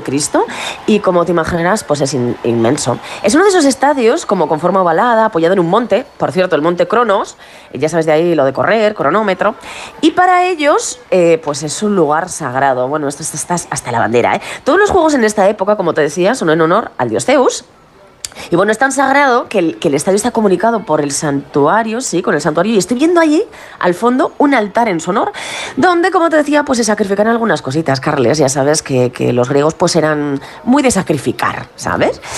Uy, mira, mira, mira, mira, eh, eh, están aplaudiendo todo el mundo eh, porque acaban de hacer aparición los jueces. Y, y, a ver, les aplauden tanto porque tienen un papelón, tienen muchísimas funciones. Mira, comprueban que los inscritos cumplen las normas, presiden los juegos, los desfiles, los banquetes oficiales, la clausura, dan los premios e incluso hacen los sacrificios. Vamos, que curran pues un poquito más que los jueces de hoy en día, ¿eh? Eh, Te estás a ganando ver, amigos. Tú ve con cuidado, no sé qué te vas problemas con la justicia y alguien se acuerda de esto que acabas de decir. tiene- tiene- Tienes razón, tienes razón, no me voy a meter en Te líos. refieres a los jueces deportivos, entiendo. Efectivamente, efectivamente, vale, vale. claro, claro, qué bien, qué bien me salvas. Oye, estoy echando la vista a todo el estadio y como te decía es inmenso. Mira, tiene capacidad para 50.000 personas y está hasta arriba. Eh, y, y para que te hagas una idea, el Bernabéu tiene para 80.000, ¿eh? O sea, O sea, solamente un- unos poquitos Un gran, un gran estadio el que tenían ya los griegos. Absolutamente, absolutamente. Y esto además lo hemos heredado hoy día. Eh, mira, la gente está, bueno, pues bastante agitada, silbando, aplausos. No tienes nada más que escuchar el follón que hay de fondo. Eso sí, entre toda esta gente muy emocionada, no hay ni una mujer, Carles. ¿Qué me dices? Excepto yo, claro. Espero no tener problemas. Porque, claro, en esta época se nos prohíbe acudir a estas competiciones. Mira, por lo visto, pues para que nos conformásemos un poquito, se hacían otros juegos, ¿vale? Los jueguitos de ellas. Se llamaban los Ereos, en honor a la diosa Hera. Era la esposa de Zeus. Pues eso, pues que de aquellos barros, estos lodos, claro. Bueno, que, que como te decía, que no me lío. Que a ver cómo me las apaño luego para buscarme un hueco por- para ver las competiciones, porque como te digo, es muy complicado y no cabe ni un alfiler. Pero bueno, yo me muevo bien entre el bullicio. Oye, de momento aquí a pie de campo, que es donde va a tener lugar pues, toda la pomada en las competiciones. Estoy sobre la pista de carreras, que es una de las competiciones con más tirón. Por cierto, ¿eh? mirando hacia arriba, veo en otra grada a los gerifaltes de tres ciudades participantes. eso- esos son los que mandan. Exacto, mira, les están aplaudiendo muchísimo también, porque aquí la gente es muy de aplaudir, como ves. Eh, y mira, son la ciudad de Elis, la de Esparta y la de Pisa, que por cierto, y esto es bastante curioso, han decidido darse una tregua de sus guerras y parar las ejecuciones durante los Juegos Olímpicos. Por lo visto siempre se hacía así en En esta la paz época, ¿no? olímpica, ¿no? Efectivamente. Eh, así que bueno, pues no sé quién ganará, qué campeones, pero yo creo que aquí todos ganan, porque si para la guerra por las Olimpiadas, mí me parece una buenísima razón. Por cierto, son cada cuatro años, algo que también hemos heredado en nuestra época, y se cree que entre junio y septiembre, y yo te diría que por el calorcito que estoy pasando hoy, juraría que es agosto. Y por cierto, le sirven a los griegos como cómputo de los años. Y así, el tiempo que hay entre juegos y juegos es lo que se llama Olimpiadas. Vale, o sea que es la manera que tenían entonces de contar el tiempo. Oye, Rebeca, que te lías aquí a contarnos cosas. Sí, sí, es Claro, verdad. esto debe estar a punto de empezar y no sé si tienes que buscarte un sitio para verlo bien entre tanta gente, más siendo mujer que tienes que disimular puesto que no, no estabais invitadas a la, a la fiesta. Efectivamente, bueno, ahora, ahora te contaré, te voy a contar una anécdota con respecto a eso. Pero bueno, mm, no tengas poca fe porque ya sabes que yo Hombre, tú pues, te colocas donde bien. haga falta, claro. Efectivamente, y estoy en un sitio pues maravilloso. Eh, mira, de nuevo aplaudiendo, me voy, a, me voy a intentar sentar. Bueno, a ver, señor, no me empuje, por favor. Maravilloso, maravilloso, bueno, he hecho lo que he podido, Carles. Pero yo desde aquí veo a los participantes perfectamente. Y eh, yo no pensaba que esto iba a ser tan interesante. Resulta que todos los participantes van en pelota picada. Como lo oyes. Es un requisito Son unos indispensable. juegos nudistas. te lo juro. Era requisito indispensable en esta época para participar. Y yo te digo una cosa, Carles, igual hay tradiciones que no deberían haberse perdido, ¿eh? A ti te Eso gustaría, ¿no? Exacto. Mira, ¿te acuerdas lo que te contaba sobre la mujer? Desde que se descubrió a una mujer disfrazada de hombre para hacerse pasar por un entrenador y así ver competir a su hijo, claro, porque si no lo veía, lo tenemos prohibidísimo. eh, bueno, pues desde entonces a los entrenadores también eh, les hacen ir desnudos para que no haya este tipo ¿no? de, de- de- de estratagemas. Bueno, en fin, que esto es una fantasía. Tú imagínate- Uy, uy, uy, uy, uy. Eh, acabas de escuchar, ¿no? Esto ya parece que empieza, ¿eh? Sí, sí, sí, sí, yo creo que va a dar comienzo. Por cierto, la competición más popular, el Dromos. Estoy viendo ya a un montón de participantes, en bolas, claro, ya sabes, eh, preparados para correr de un extremo al otro del estadio. Son como unos 200 metros, no mucho más. Así que, uy, ahora sí, ahora sí que arranca. Bueno, me voy a callar, vale, vale. Estamos retransmitiendo unos Juegos Olímpicos, ¿eh? No me Bueno, pero ya están yo. corriendo, están corriendo, están corriendo. Bueno, bueno, la gente, la gente emocionadísima. Hay una lucha entre dos. Uno corre, sí, sí, y, ¡uh! y acaba de ganar por varias cabezas. Creo que es un espartano porque la sección de Esparta están gritando como locos. Oye, qué emocionante, ¿no? A continuación, por cierto, va a tener lugar el pentatlón, que son cinco pruebas. Se estrenan justo este año, ¿eh? Salto de longitud, carrera, lanzamiento de disco, jabalina y lucha. Unos años después, por cierto, se va a introducir el pugilato, que es de donde procede el boxeo actual, y más tarde alucina el pancracio, que yo pensaba que era una rana, pero no, es una lucha en la que se podía hacer de todo para derribar al adversario, menos, son un poquito civilizados, morder o meter los ojos, claro, los dedos en los ojos. Empieza, mira, mira, mira, empieza, empieza ahora mismo la prueba de salto. Te cuento, están gritando. Eh, la- aquí la gente se, vamos, se lo toma muy, muy, muy en serio esto del deporte, ¿eh? Mira, el primero de los participantes está en ello. No puede coger impulso, ¿Es lo está está prohibido. ¿Sí? Sí. ¡Ay, ay, ay, ay, ay! Uf, uf, qué pena porque... mm, qué pena, no ha sido válido. Tiene que caer con los dos pies y ha plantado solo uno. Así que en otra ocasión será. Tú no te animas, ¿no?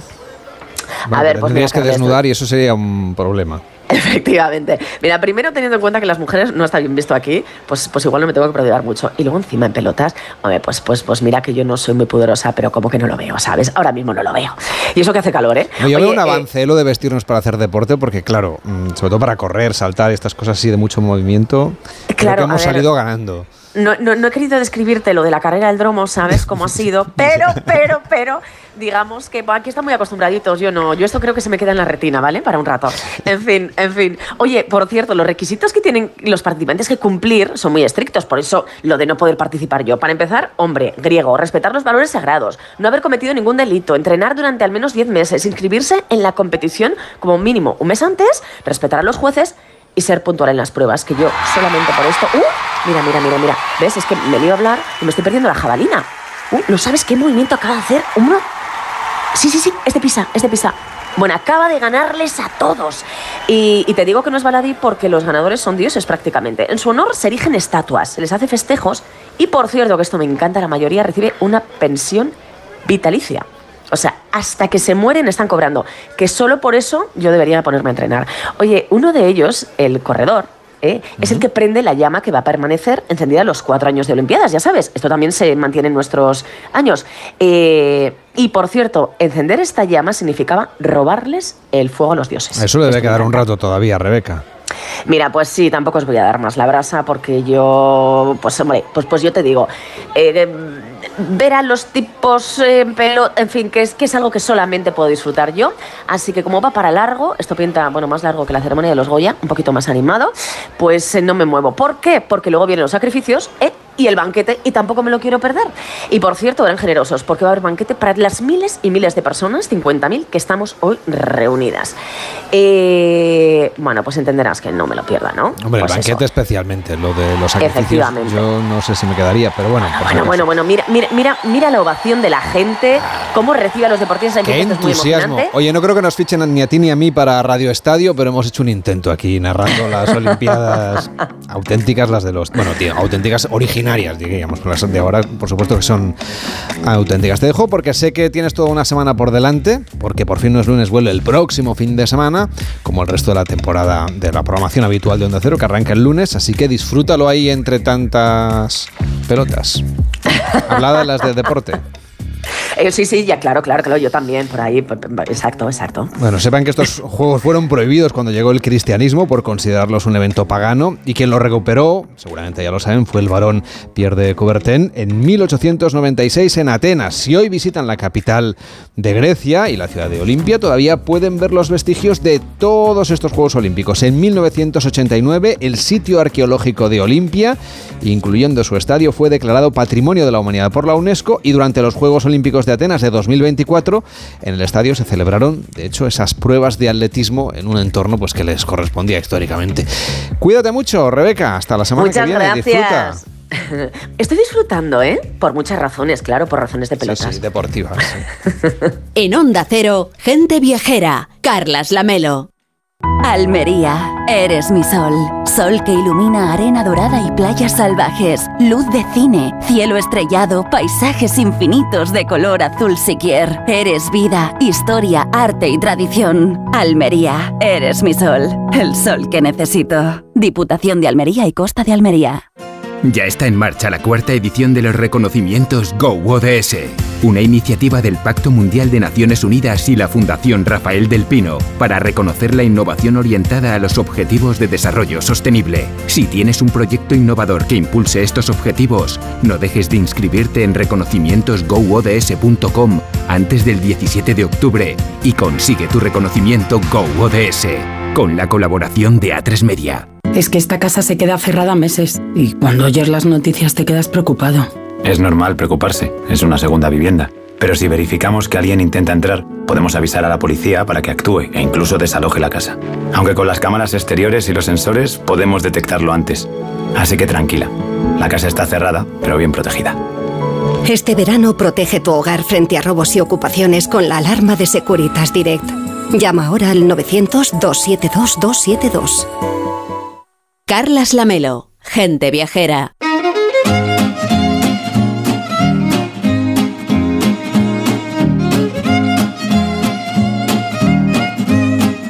La 1 y 22, las 12 y 22 en Canarias. En el mundo de las redes sociales, entre otras opciones, pues podemos conocer nuevos destinos, compartir experiencias en nuestros viajes y también descubrir los mejores restaurantes. Hoy les vamos a hablar de gastronomía italiana, en concreto de uno de los platos más famosos y más internacionales del país. Vamos a hablar de las pizzas con un cocinero que es propietario de una pizzería que se llama La Briciola, está en Barcelona, y es autor de un libro que además les explica hacer, pues, cómo hacer las mejores pizzas. Atención al título del libro, se va a acordar seguro porque se llama Los secretos del puto amo. Y además de eso, pues es conocido en YouTube como el señor de las pizzas. Tiene muchísimos suscriptores, muchísimas visitas y explica cómo hacer una pizza como tiene que ser. Pino Prestanizzi, ¿qué tal? Muy buenos días. Buenos días, ¿qué tal? ¿Cómo se hizo usted, además de pizzero youtuber? ¿Cómo? Perdón. Digo que cómo le dio a usted por hacerse youtuber, además de pizzero. No, è stato come un juego. Empezó como un juego, son cuatro años. Empezó mi hijo y mi sobrino. Dijeron, papá, como no sé si Auronplay vino aquí a hacer un vídeo conmigo, ¿no? Ah, entonces dice, papá, vas muy de moda, todo el mundo te conoce con el 3, con el 3 montamos un canal YouTube, lo montamos, eh, va bien, nos divertimos. Y para un pizzero que se dedica justamente a hacer pizzas, el hecho de explicar sus secretos en Internet, ¿no cree usted que le puede ir un poco a la contra en su restaurante? No, porque son cosas diferentes, claro. Hacer una pizza en una pizzería tiene sus secretos, tiene, tiene sus cosas. Yo eh, explico mi secreto, claro, para hacerlo en casa, ¿vale? Porque yo soy contrario mucho a la química, soy contrario a las pizzas precocinadas, todas estas cosas, que aparte que no son buenas pizzas. Últimamente sí, sale alguna pizza un poquito, la están mejorando, pero antes, antiguamente había cada pizza, mamma mía, toda roba que no sabían ni de pizza ni de... Y sin contarnos todos los secretos. Pero alguno, alguna cosa que podamos hacer en casa cuando preparemos pizza y que a lo mejor los españoles no tengamos en cuenta. No, el problema de la pizza es la fermentación, ¿eh? hacerla fermentar bien. Que la gente quiera, claro, hace la masa, pero la masa es muy simple, no es que ningún secreto, es harina, agua, levadura, un poquito de aceite de oliva y sal, ya está. El problema es fermentarla bien, claro, mucha gente hace fermentar, luego la, la las tira con, eh, con rodillo y la quiere hornear. No, esto no, la masa hay que tratarla bien, saberla bien fermentada para que sube, para que Entonces, la, ferme- la fermentación, por ejemplo, ¿cómo la hacemos bien? Una vez hemos eh, cogido las proporciones, que esto es fácil de, de saber eh, cuánta harina, cuánta agua, cuánta sal, y, em- y la hemos Sí. amasado bien, entonces, ¿cuánto tiempo hay que dejarla y cómo hay que dejarla fermentar bien? Mira, lo, lo- lo mejor, lo- bueno, se puede fermentar, hay varios tipos de fermentación, fermentación rápida de 3 horas, fermentación de 12 horas, 24, 36, todo depende. Claro, más fermentas es más es sabrosa, pero eh, sin complicarnos la vida, ¿vale? Hacemos una fermentación, una vez, fer- una vez amasada, dejamos 20 minutos que se respire. Luego la tapamos bien, la ponemos en la nevera un 12 horas, ya está, que se va fermentando, se va cogiendo su sabor, que empieza a activarse un poco la levadura. Luego una vez hecho esto, el día siguiente sacarla y dejarla mínimo 3 horas que a la- una temperatura ambiente, ni calor ni frío. No necesita mm, no mucho calor, no, no frío. Entonces se vuelve a fermentar. Una vez que abbiamo fermentada, que duplica el volumen o triplica el volumen, se pone una bandeja, se estira bien con la mano, como si está tocando un pianoforte, piano piano, despacito. Y luego una vez tirada bien, se deja otra media horita que se fermente. Verás que tiene una buena fermentación, la masa sube. Una vez hecho esto, se puede poner en el horno. Yo aconsejo poner primero el tomate, ponerla, hornearla 10 minutos y a cabo de 10 minutos sacarla y ponerle la mozzarella, todos los demás ingredientes para tener una buena pizza sin quemar la mozzarella, sin... Estos son los secretos, no hay ningún secreto, es fácil. Imagino que, lo- también es muy importante que los ingredientes sean buenos, ¿no? Es decir, lo que le ponemos de a la pizza. claro. Claro, eso es lo importante, claro.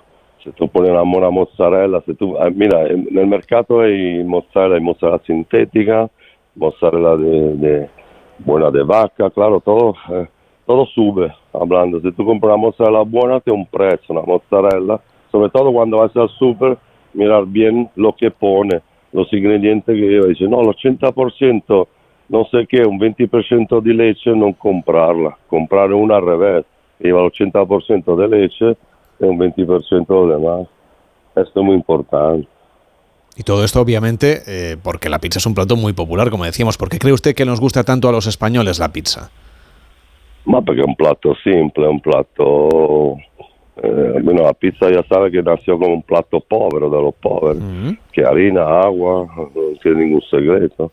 Ahora, bueno, nació como un plato pobre, ahora se está, ahora parece un plato de ricos. todo el Sí, hay, hay- hay pizzas gourmet, que, se- hay pizzas gourmet que sean un poco, no sé, fuera de la media.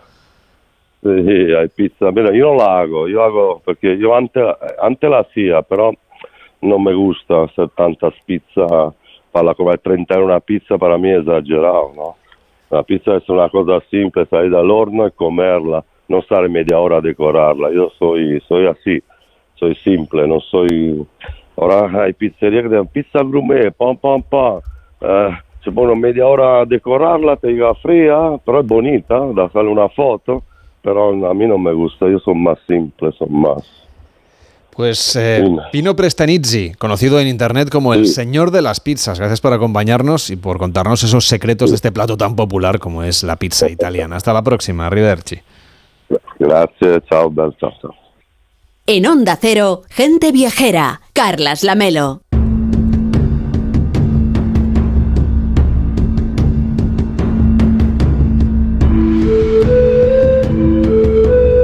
El Kilimanjaro es la montaña más alta de África, la cumbre que sobrevuela el continente. Parece algo fuera del alcance del viajero medio, pero cada año miles de personas consiguen alzar la cumbre. Y Ángel Martínez Bermejo nos cuenta esta experiencia. ¿Qué tal Ángel? ¿Cómo estás? Buenos días. Buenos días, Carlos. No sabes las ganas que tengo yo de subir al Kilimanjaro, que debe ser una verdadera aventura. Desde luego, pero bueno, hay que decir que es una aventura muy controlada, que se hace con guías, se duerme en refugios o campamentos razonablemente acondicionados, la comida te la preparan, así que todo es bastante seguro y razonablemente cómodo, dentro de lo que cabe. El Kilimanjaro se encuentra en Tanzania, pero hay muchas veces que vemos reportajes de viajes que hablan de Kenia y luego hablan del Kilimanjaro. ¿Por, por qué se mezclan estos dos destinos? Porque es evidente que el Kilimanjaro está en Tanzania. Sí, evidentemente, como dice, está en Tanzania, pero muy cerca de la frontera de Kenia y como es tan prominente, destaca tanto sobre las llanuras que lo rodean que es visible a gran distancia. Por eso aparecen las fotos del Parque Nacional Keniano de Amboseli. La imagen de una manada de elefantes caminando por la sabana con la mole del Kilimanjaro al fondo es verdaderamente una de las esencias del África salvaje. Se cuenta que, un, que en un tiempo perteneció al Imperio Británico, el Kilimanjaro, pero la reina Victoria, que decía que tenía muchas montañas en África, se lo regaló al Kaiser Guillermo y por eso la frontera hace un quiebro para rodear el macizo montañoso. La realidad probablemente fuera un poco más compleja, un verdadero ejercicio de geopolítica en el que las poblaciones locales no tuvieron nada que decir. Oye, el Kilimanjaro es una montaña muy alta. ¿La altitud no plantea algún problema a la hora de emprender la ascensión? Bueno, la altitud es realmente el principal problema para alcanzar la cumbre, ya que técnicamente la subida no presenta especiales dificultades. Esto no significa que sea un paseo fácil. La cumbre está a casi 5.900 metros y a esa altitud se siente enormemente la falta de oxígeno en el aire. El otro problema puede ser el cansancio acumulado por la subida ya que la cumbre se alcanza el cuarto o quinto día después de superar unos 4.000 metros de altitud y muchas personas no consiguen aclimatarse con tanta rapidez. Evidentemente hay que estar en forma para que valga la pena enfrentarse a esta aventura, aunque no es necesario ser un experto alpinista. Lo que hace falta es tener muchas ganas y algo de dinero, porque desde luego no es una experiencia económica.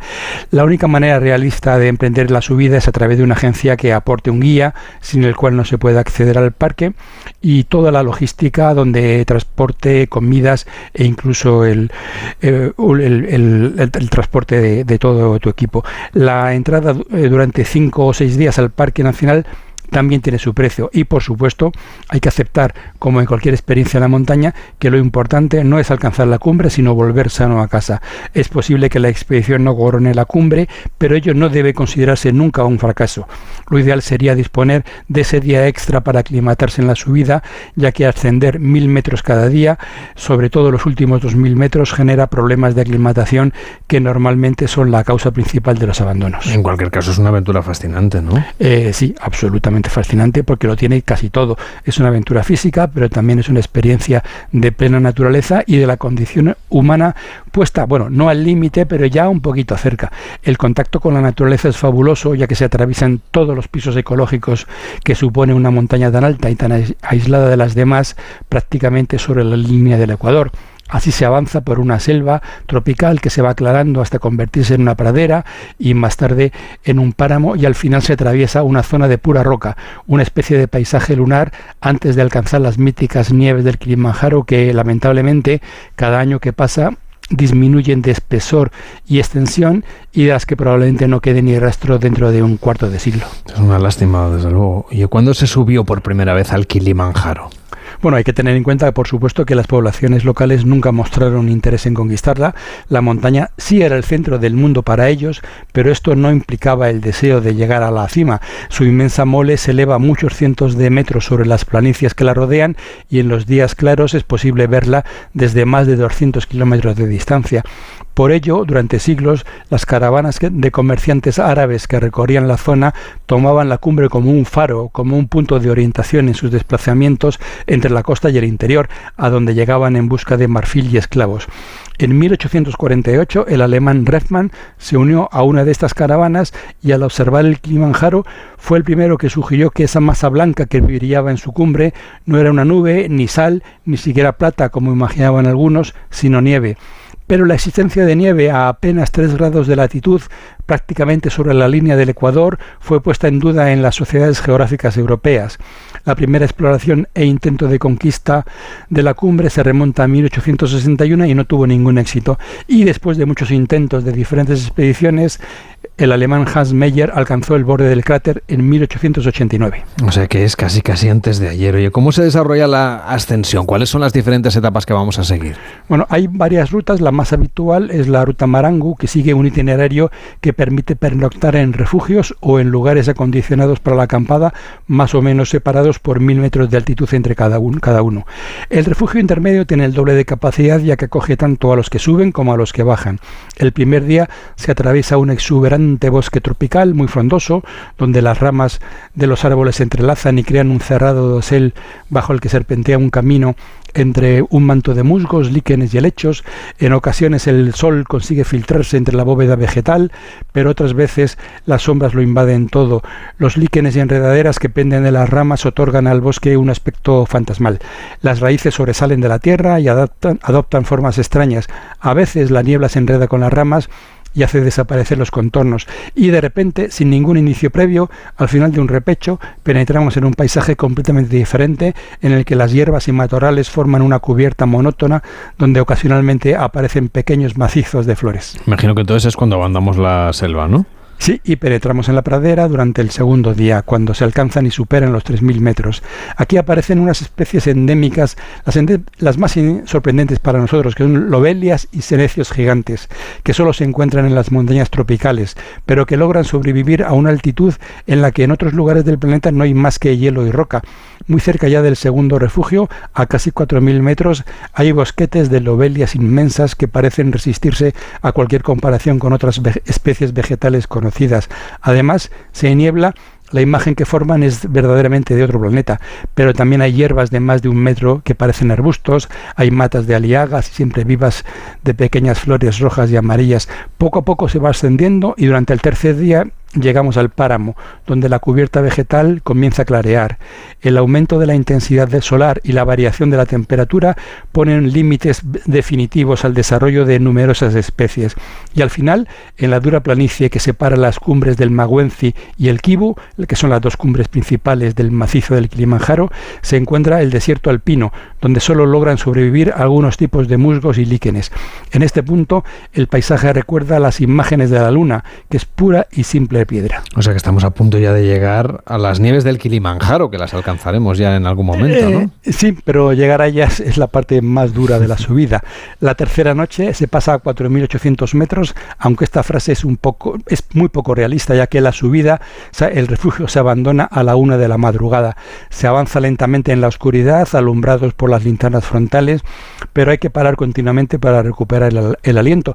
Pero entonces el frío se adueña de tu cuerpo a pesar de toda la ropa que hay que ir muy despacio, pole pole, como dicen en su agili, porque parece que el aire no llena los pulmones. Hay que concentrarse mucho para no perder el equilibrio en la empinada cuesta final de piedras sueltas, la que conduce hasta el borde del cráter donde se encontró el cuerpo de un leopardo, que es la imagen que da origen a las nieves del Kilimanjaro, el relato de Hemingway.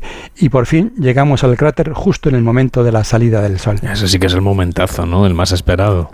Sí, rápidamente se abre el paisaje y se muestra a nuestros pies la llanura infinita que parece abarcar África entera.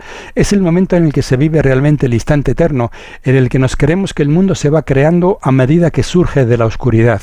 Pero no hemos llegado a la cima, hay que seguir bordeando el cráter hasta Uhuru Peak el techo de África. Esta caminata final entre hielo y roca requiere un esfuerzo definitivo por el cansancio y la falta de oxígeno, pero acabamos llegando a la cumbre del continente y ahí en este momento es muy fácil sentirse feliz.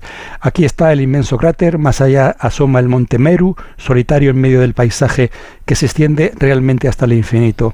Para llegar a este momento ha habido que soñar durante años con esta aventura y vivirlo es cumplir realmente una de las ilusiones de tu vida. Pues es sin duda un viaje el que nos plantea Ángel Martínez Bermejo, la ascensión al Kilimanjaro, el techo de África, aunque sea una frase que se dice muchas veces, pues hombre, es que es verdad, geográficamente al menos. Cuídate mucho, un fuerte abrazo. Un saludo. En Onda Cero, gente viajera, Carlas Lamelo.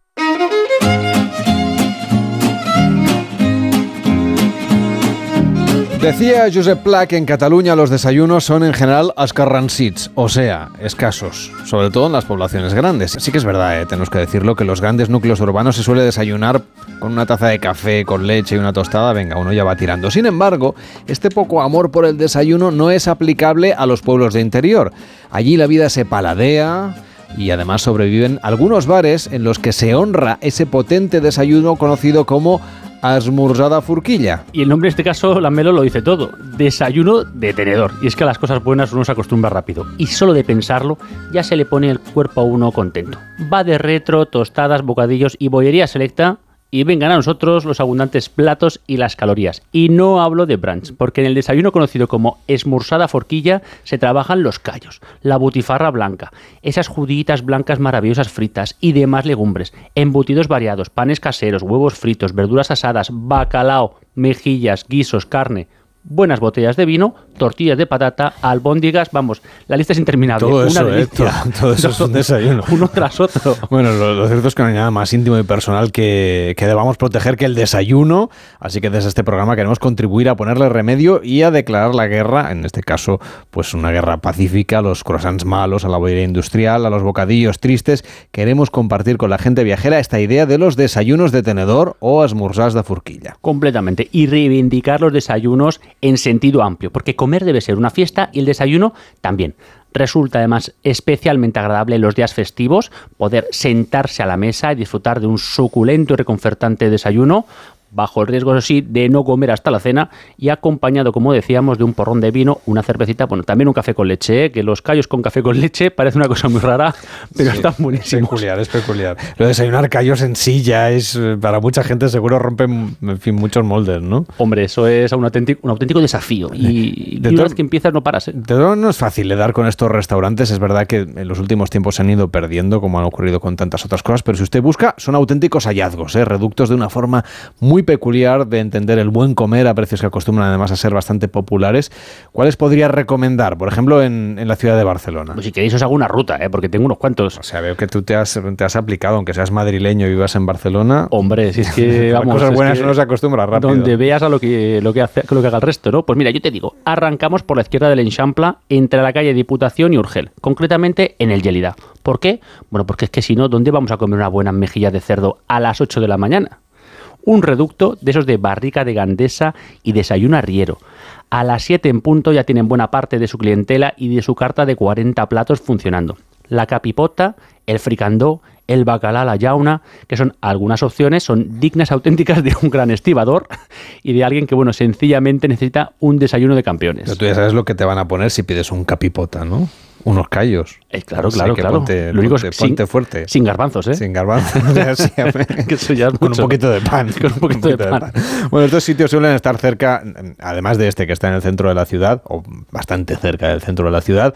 eh, en realidad, estos restaurantes, estos bares donde se sirve el desayuno contenedor, eh, suelen estar cerca de polígonos, a las afueras, en centros de trabajo, también en la, en la zona rural, porque es- era el desayuno tradicional de la payasí, es decir, de la, de la gente que se dedica a la labranza. Son lugares, también en los mercados, ¿no? Los bares de los mercados tradicionales, ahí también se desayuna fuerte. Desde luego, y varios ejemplos son, empezamos, venir conmigo que os voy a llevar a los aledaños del mercado de San Antonio, concretamente a Can Vilaró. Simple y sencillamente comidas caseras. Un histórico, un clásico, como lo queréis llamar, ubicado ante el renovado y majestuoso mercado de San Antonio y auténtica patria del desayuno de tenedor. Frontera entre almuerzo y cena que se desdibujan cuando tragas a las 9 de la mañana unos callitos. También en el mercado de la boquería tenemos otro histórico, el Kim, que todo el mundo lo conocerá, y puede considerarse además como uno de los mejores restaurantes de Barcelona a pesar de estar en una parada. Normalmente está lleno de turistas, pero ya vale la pena acercarse. Y te digo en serio, Lamelo, que bueno, tú lo conoces, pero que lo escuchen Está los aquí oyentes. frente a la radio, vamos. sí, conocemos, pero bien.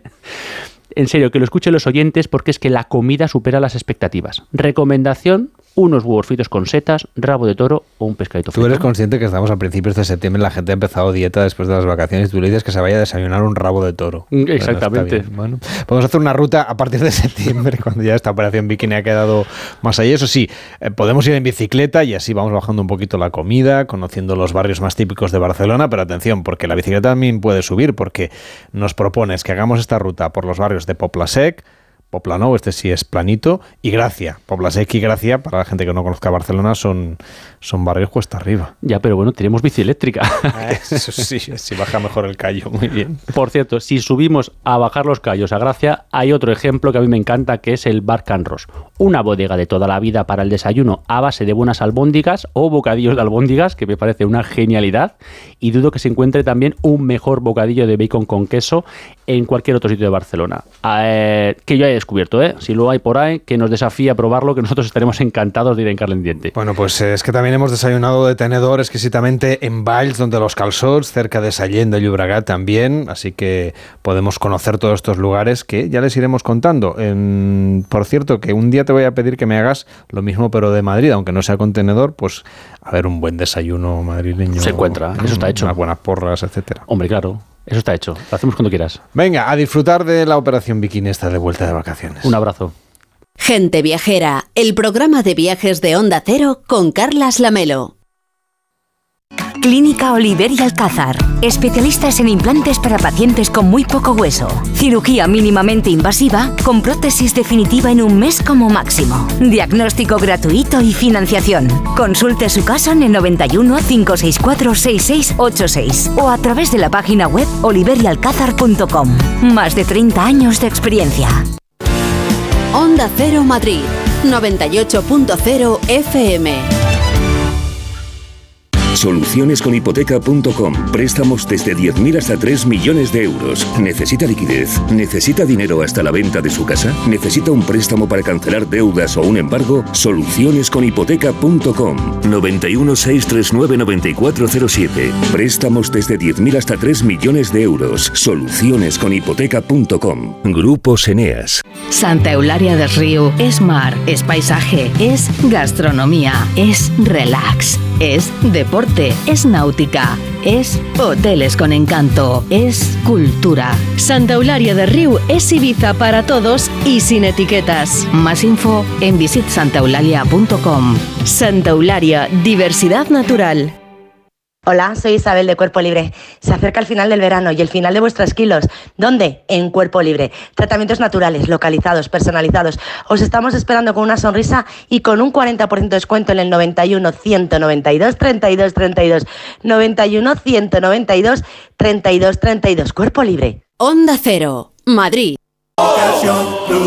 Quiero un auto que me mole. Nuestra oferta es enorme. Yo mi coche quiero tasar. Nadie le va a pagar más. Si en la huellas quieres buscar, filtra, encuentra y ven a comprar. El de Sevilla de Perlas me va. Te lo traemos de saldo está. 15 días para probar, mil kilómetros para rodar.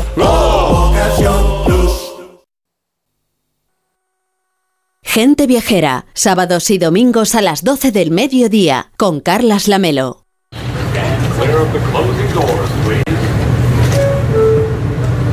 Nos vamos ahora a uno de los destinos preferidos de los españoles, de viajes internacionales. Y nos vamos a ir en metro con Ramón Villero a recorrer Nueva York. ¿Qué tal, Ramón? ¿Cómo estás? Muy buenos días. Hola, Carlos. ah, buenos días. Bueno, estamos en pleno verano, pero vamos a hablar de lugares emblemáticos, de algunos rincones que te gustan a ti especialmente, pero también de las exposiciones, de los espectáculos, de las cosas que vamos a poder hacer en, eh, en Nueva York cuando volvamos de vacaciones, es decir, en septiembre, en octubre, en noviembre, en el último trimestre del año. Sí, Nueva Nueva York es una ciudad, yo diría que completa, una ciudad, si quieres, llena de tópicos, pero que de alguna manera responden a la realidad. Nueva York nunca duerme, tal vez, pero lo que es innegable es que tiene una energía especial que hace que te actives, que te sientas despierto, como si no hubiese un mañana. Si quieres es psicológico, pero mientras paseas por sus calles te sientes vivo y en los bares y restaurantes parece que la vida estalla. Es cierto que es una ciudad tremendamente joven, para gente que quiere comerse el mundo, pero aunque no seas joven, tienes la sensación de que en Nueva York todo puede suceder, que te pueden pasar cosas, que a pesar de las aparentes prisas, es fácil mantener una conversación y conocer gente. Al menos esa es mi sensación y una de las razones por las que me gusta tanto esta ciudad. Vamos a pensar también en la gente que no haya estado nunca en Nueva York, por ejemplo, que es lo que tú les dirías que es imprescindible, que, que harías tú si fuese la primera vez que visitas Nueva York o a qué lugar regresarías seguro después de un tiempo de, de no haber ido.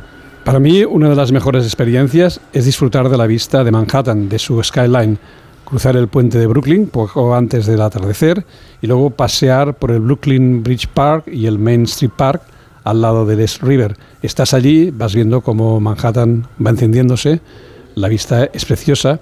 Y si tienes la suerte de la primera vez que vas a, a, Nueva York, llegar a la ciudad y ver en primer lugar esta panorámica, ese recuerdo te acompañará toda la vida. Es bueno, un, un, recuerdo brutal. Si uno tiene energía es fácil caminar, caminará mucho cuando vaya a Nueva York, seguro. Pero antes de cruzar ese puente de Brooklyn al atardecer, ¿a dónde nos recomendarías ir? Porque eso es a la hora, ¿no? un poco ya, no sé, a las 6, a las 7, a las 8 de la tarde, depende del momento del año en el que uno vaya. Es evidente que, que el downtown es imprescindible con una visita al centro financiero y sobre todo para quienes les guste caminar una vuelta por Battery Park, el parque que ocupa, que ocupa el extremo sur de Manhattan, un lugar no demasiado frecuentado y desde el que se puede ver Staten Island y Liberty Islands y, y la Estatua de la Libertad. Cerca de aquí se puede tomar el ferry gratuito a Staten Island, realizar el recorrido ida y vuelta y disfrutar de una visión frontal de Manhattan. Otro spot que a mí me gusta mucho es el viejo puerto, el Old Seaport, un lugar remodelado, algo turístico, pero bien bonito de ver en el que es bonito pasar una mañana. Y obviamente por el sur de Manhattan hay que pasear por Chinatown, Little Italy, el Soho y Greenwich Village, lugares estos últimos en los que el cielo está limpio y libre de rascacielos, un poco en tierra de nadie, pero en una de las zonas más hermosas de Nueva York. A mí personalmente me gusta mucho la zona de Tribeca, justo por debajo de Canal Street y alrededor de la calle West Broadway, sin duda uno de los barrios más elegantes de Nueva York, donde también se encuentra el Rockefeller Park con unas hermosas vistas sobre New Jersey y el río Hudson. De hecho, en el sur de, de, de, Manhattan, entre el parque de Brooklyn, el de Battery y el Rockefeller, pues tienes una visión casi completa de lo que es el sur de, de Manhattan. Otra opción es subir al, al, One, al One Wall, perdona, desde donde ves un mapa completo de la ciudad y sus barrios, Manhattan, Queens, Brooklyn, el Bronx y Staten Island, y además, y además, también la costa de New Jersey al otro lado del río Hudson. Luego nos quedaría básicamente la Quinta Avenida en dirección norte, sin olvidarnos de Central Park, el pulmón de la ciudad donde se respira muy buen ambiente. A mí el Central Park me recuerda un poquito el Parque del Retiro, aunque es tres veces mayor. Y si hay que quedarme con dos sitios, pues obviamente el primero que te he dicho, la visita del Skyline desde Brooklyn Bridge Park, y luego iría a Central Park a pasar pues una mañana, una tarde y estarme allí pues un fin de semana, que es cuando hay más ambiente. Esta es una visita clásica a Nueva York, la que nos está planteando Ramón Villero, pero también hay otros lugares un poco curiosos. Si tú nos tuvieras que recomendar alguno un poco fuera de ruta. Mira, el New York Times publicó hace cosa de un par de meses un reportaje sobre qué hacer durante 36 horas en Nueva York. Algunas sugerencias me eran familiares, entre ellas el Tompkins Square Park en el Lower East Village, un parque caracterizado por las diversas acciones de protesta que tuvieron lugar el siglo pasado y que ahora alberga un mercado de frutas y verduras en domingo y que también es un lugar excelente para leer o cobijarse a la sombra de sus árboles. O no demasiado lejos de aquí, en dirección al Soho, uno de mis lugares preferidos, el Elizabeth Street Garden, un lugar reconvertido en parque vecinal, un lugar con, con esculturas, buena sombra y buen ambiente con algunas tiendas de antigüedades en los alrededores. De los lugares que, presentaba el artículo del New York Times y que no conocía, me llamó mucho la atención el Museo de la Ciudad de Nueva York, que parece muy interesante y se encuentra en la Quinta Avenida con la 103, casi a la altura del final de Central Park. Uh, lo que tengo muy claro es que la próxima oportunidad que vaya a Nueva York iré a visitar el, el, el Museo de la Ciudad de Nueva York. Claro, si conoces un poquito mejor la historia de la ciudad, si hablamos de museos, como por ejemplo este que nos comentabas, el de la ciudad, hay muchos que no debería perderse nadie cuando vaya a Nueva York. De hecho, casi tiene que reservar un, un, día para la ciudad, un día para un museo, un día para la ciudad, un día para un museo y así. Sí, como no, bueno, un día para museos, no, yo creo que un par de días para museos. No, pero me refiero que alternativamente, sí, no, no. por cada día de recorrido por la ciudad, le corresponde un día a uno de ah, los no, museos. desde luego, sí. Sí, mira, de entrada el Museo de Historia Natural que conocemos casi todos por las películas, ¿no? El MoMA, que es el Museo de Arte Moderno, y el MET, el Museo Metropolitano, que reúne gran parte de, de las mejores colecciones del mundo, de Grecia, Roma, Egipto y una interesantísima uh, pues, colección de, de, la antigua Babilonia y que está precisamente a tan solo 20 minutos andando del Museo de Nueva York.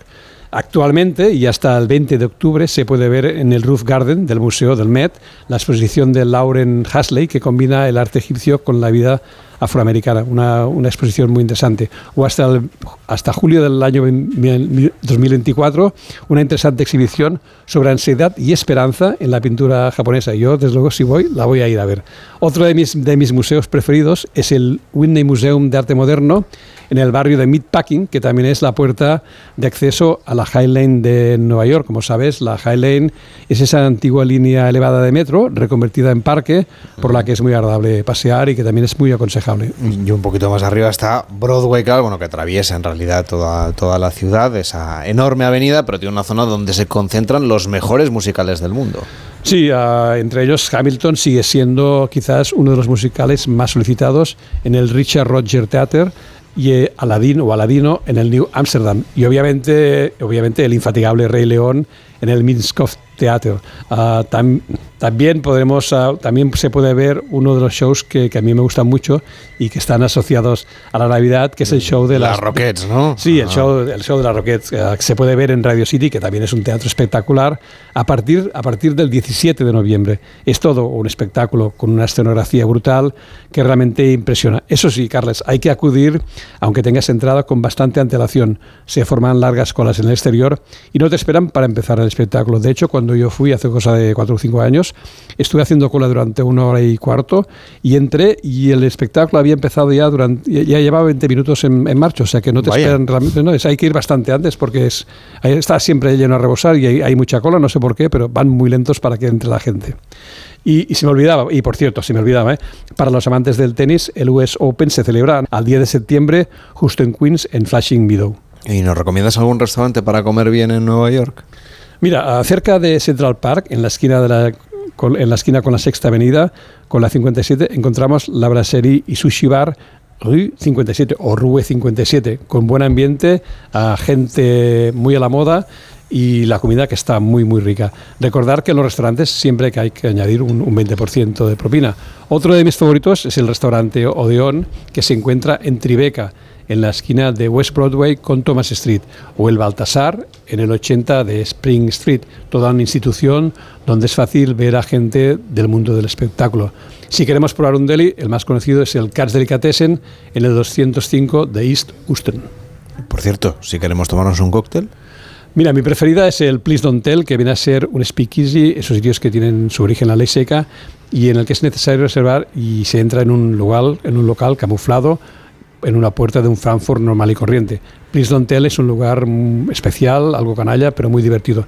También el Employees Only, uno de los otros sitios emblemáticos donde también se puede cenar y que está catalogada entre los 50 mejores bares del mundo. Por cierto, eh, ya que hablamos de los 50 mejores bares del mundo, recordar que el número uno está en Barcelona y es el Paradiso.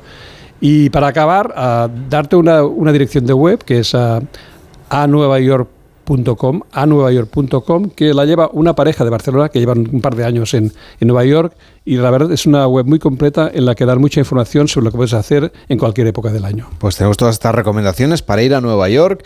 Ahora al final del verano o durante el otoño, que tiene siempre ese paisaje, sobre todo si vas a Central Park, ¿no? que ves esos, es las hojas de los árboles cayendo, es un... fotografías sí, preciosas. Sí, Central Park es siempre un lugar de visita obligada, sea en, sea en primavera, en verano, en otoño o en, en cualquier momento. Cuídate mucho, hasta la próxima. Hasta la próxima, Carles, nos vemos pronto.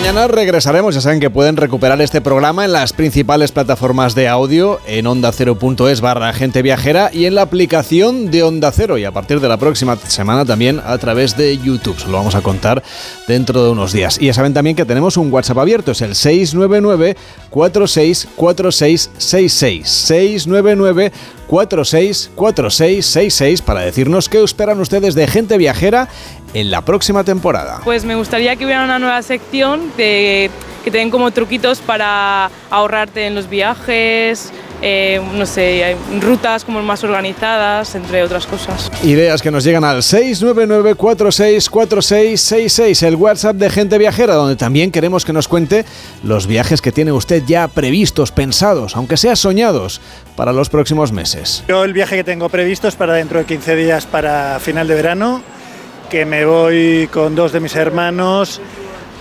volamos a Venecia, alquilamos unas motos allí y vamos a hacer Eslovenia en moto durante 4 o 5 días. Este es mi próximo viaje y, y al que le tengo muchas ganas. Y si entran ahora en onda0.es barra gente viajera podrán encontrar un recorrido por Peñíscola a través de los escenarios de película en la ruta Peñíscola de cine que pueden seguir con los consejos y recomendaciones que encuentran en onda0.es barra gente viajera. Allí también pueden volver a escuchar a Mariano López hablándonos de la historia y el lujo del Orient Express o navegar entre Cádiz y La Habana o conocer la Araucanía para conocer a los indios mapuche, un reportaje que también está disponible en onda0.es barra gente viajera, incluso una subida al Monte Olimpo o un recorrido por una parte muy interesante de nuestro país, hacer senderismo de vértigo en el Caminito del Rey.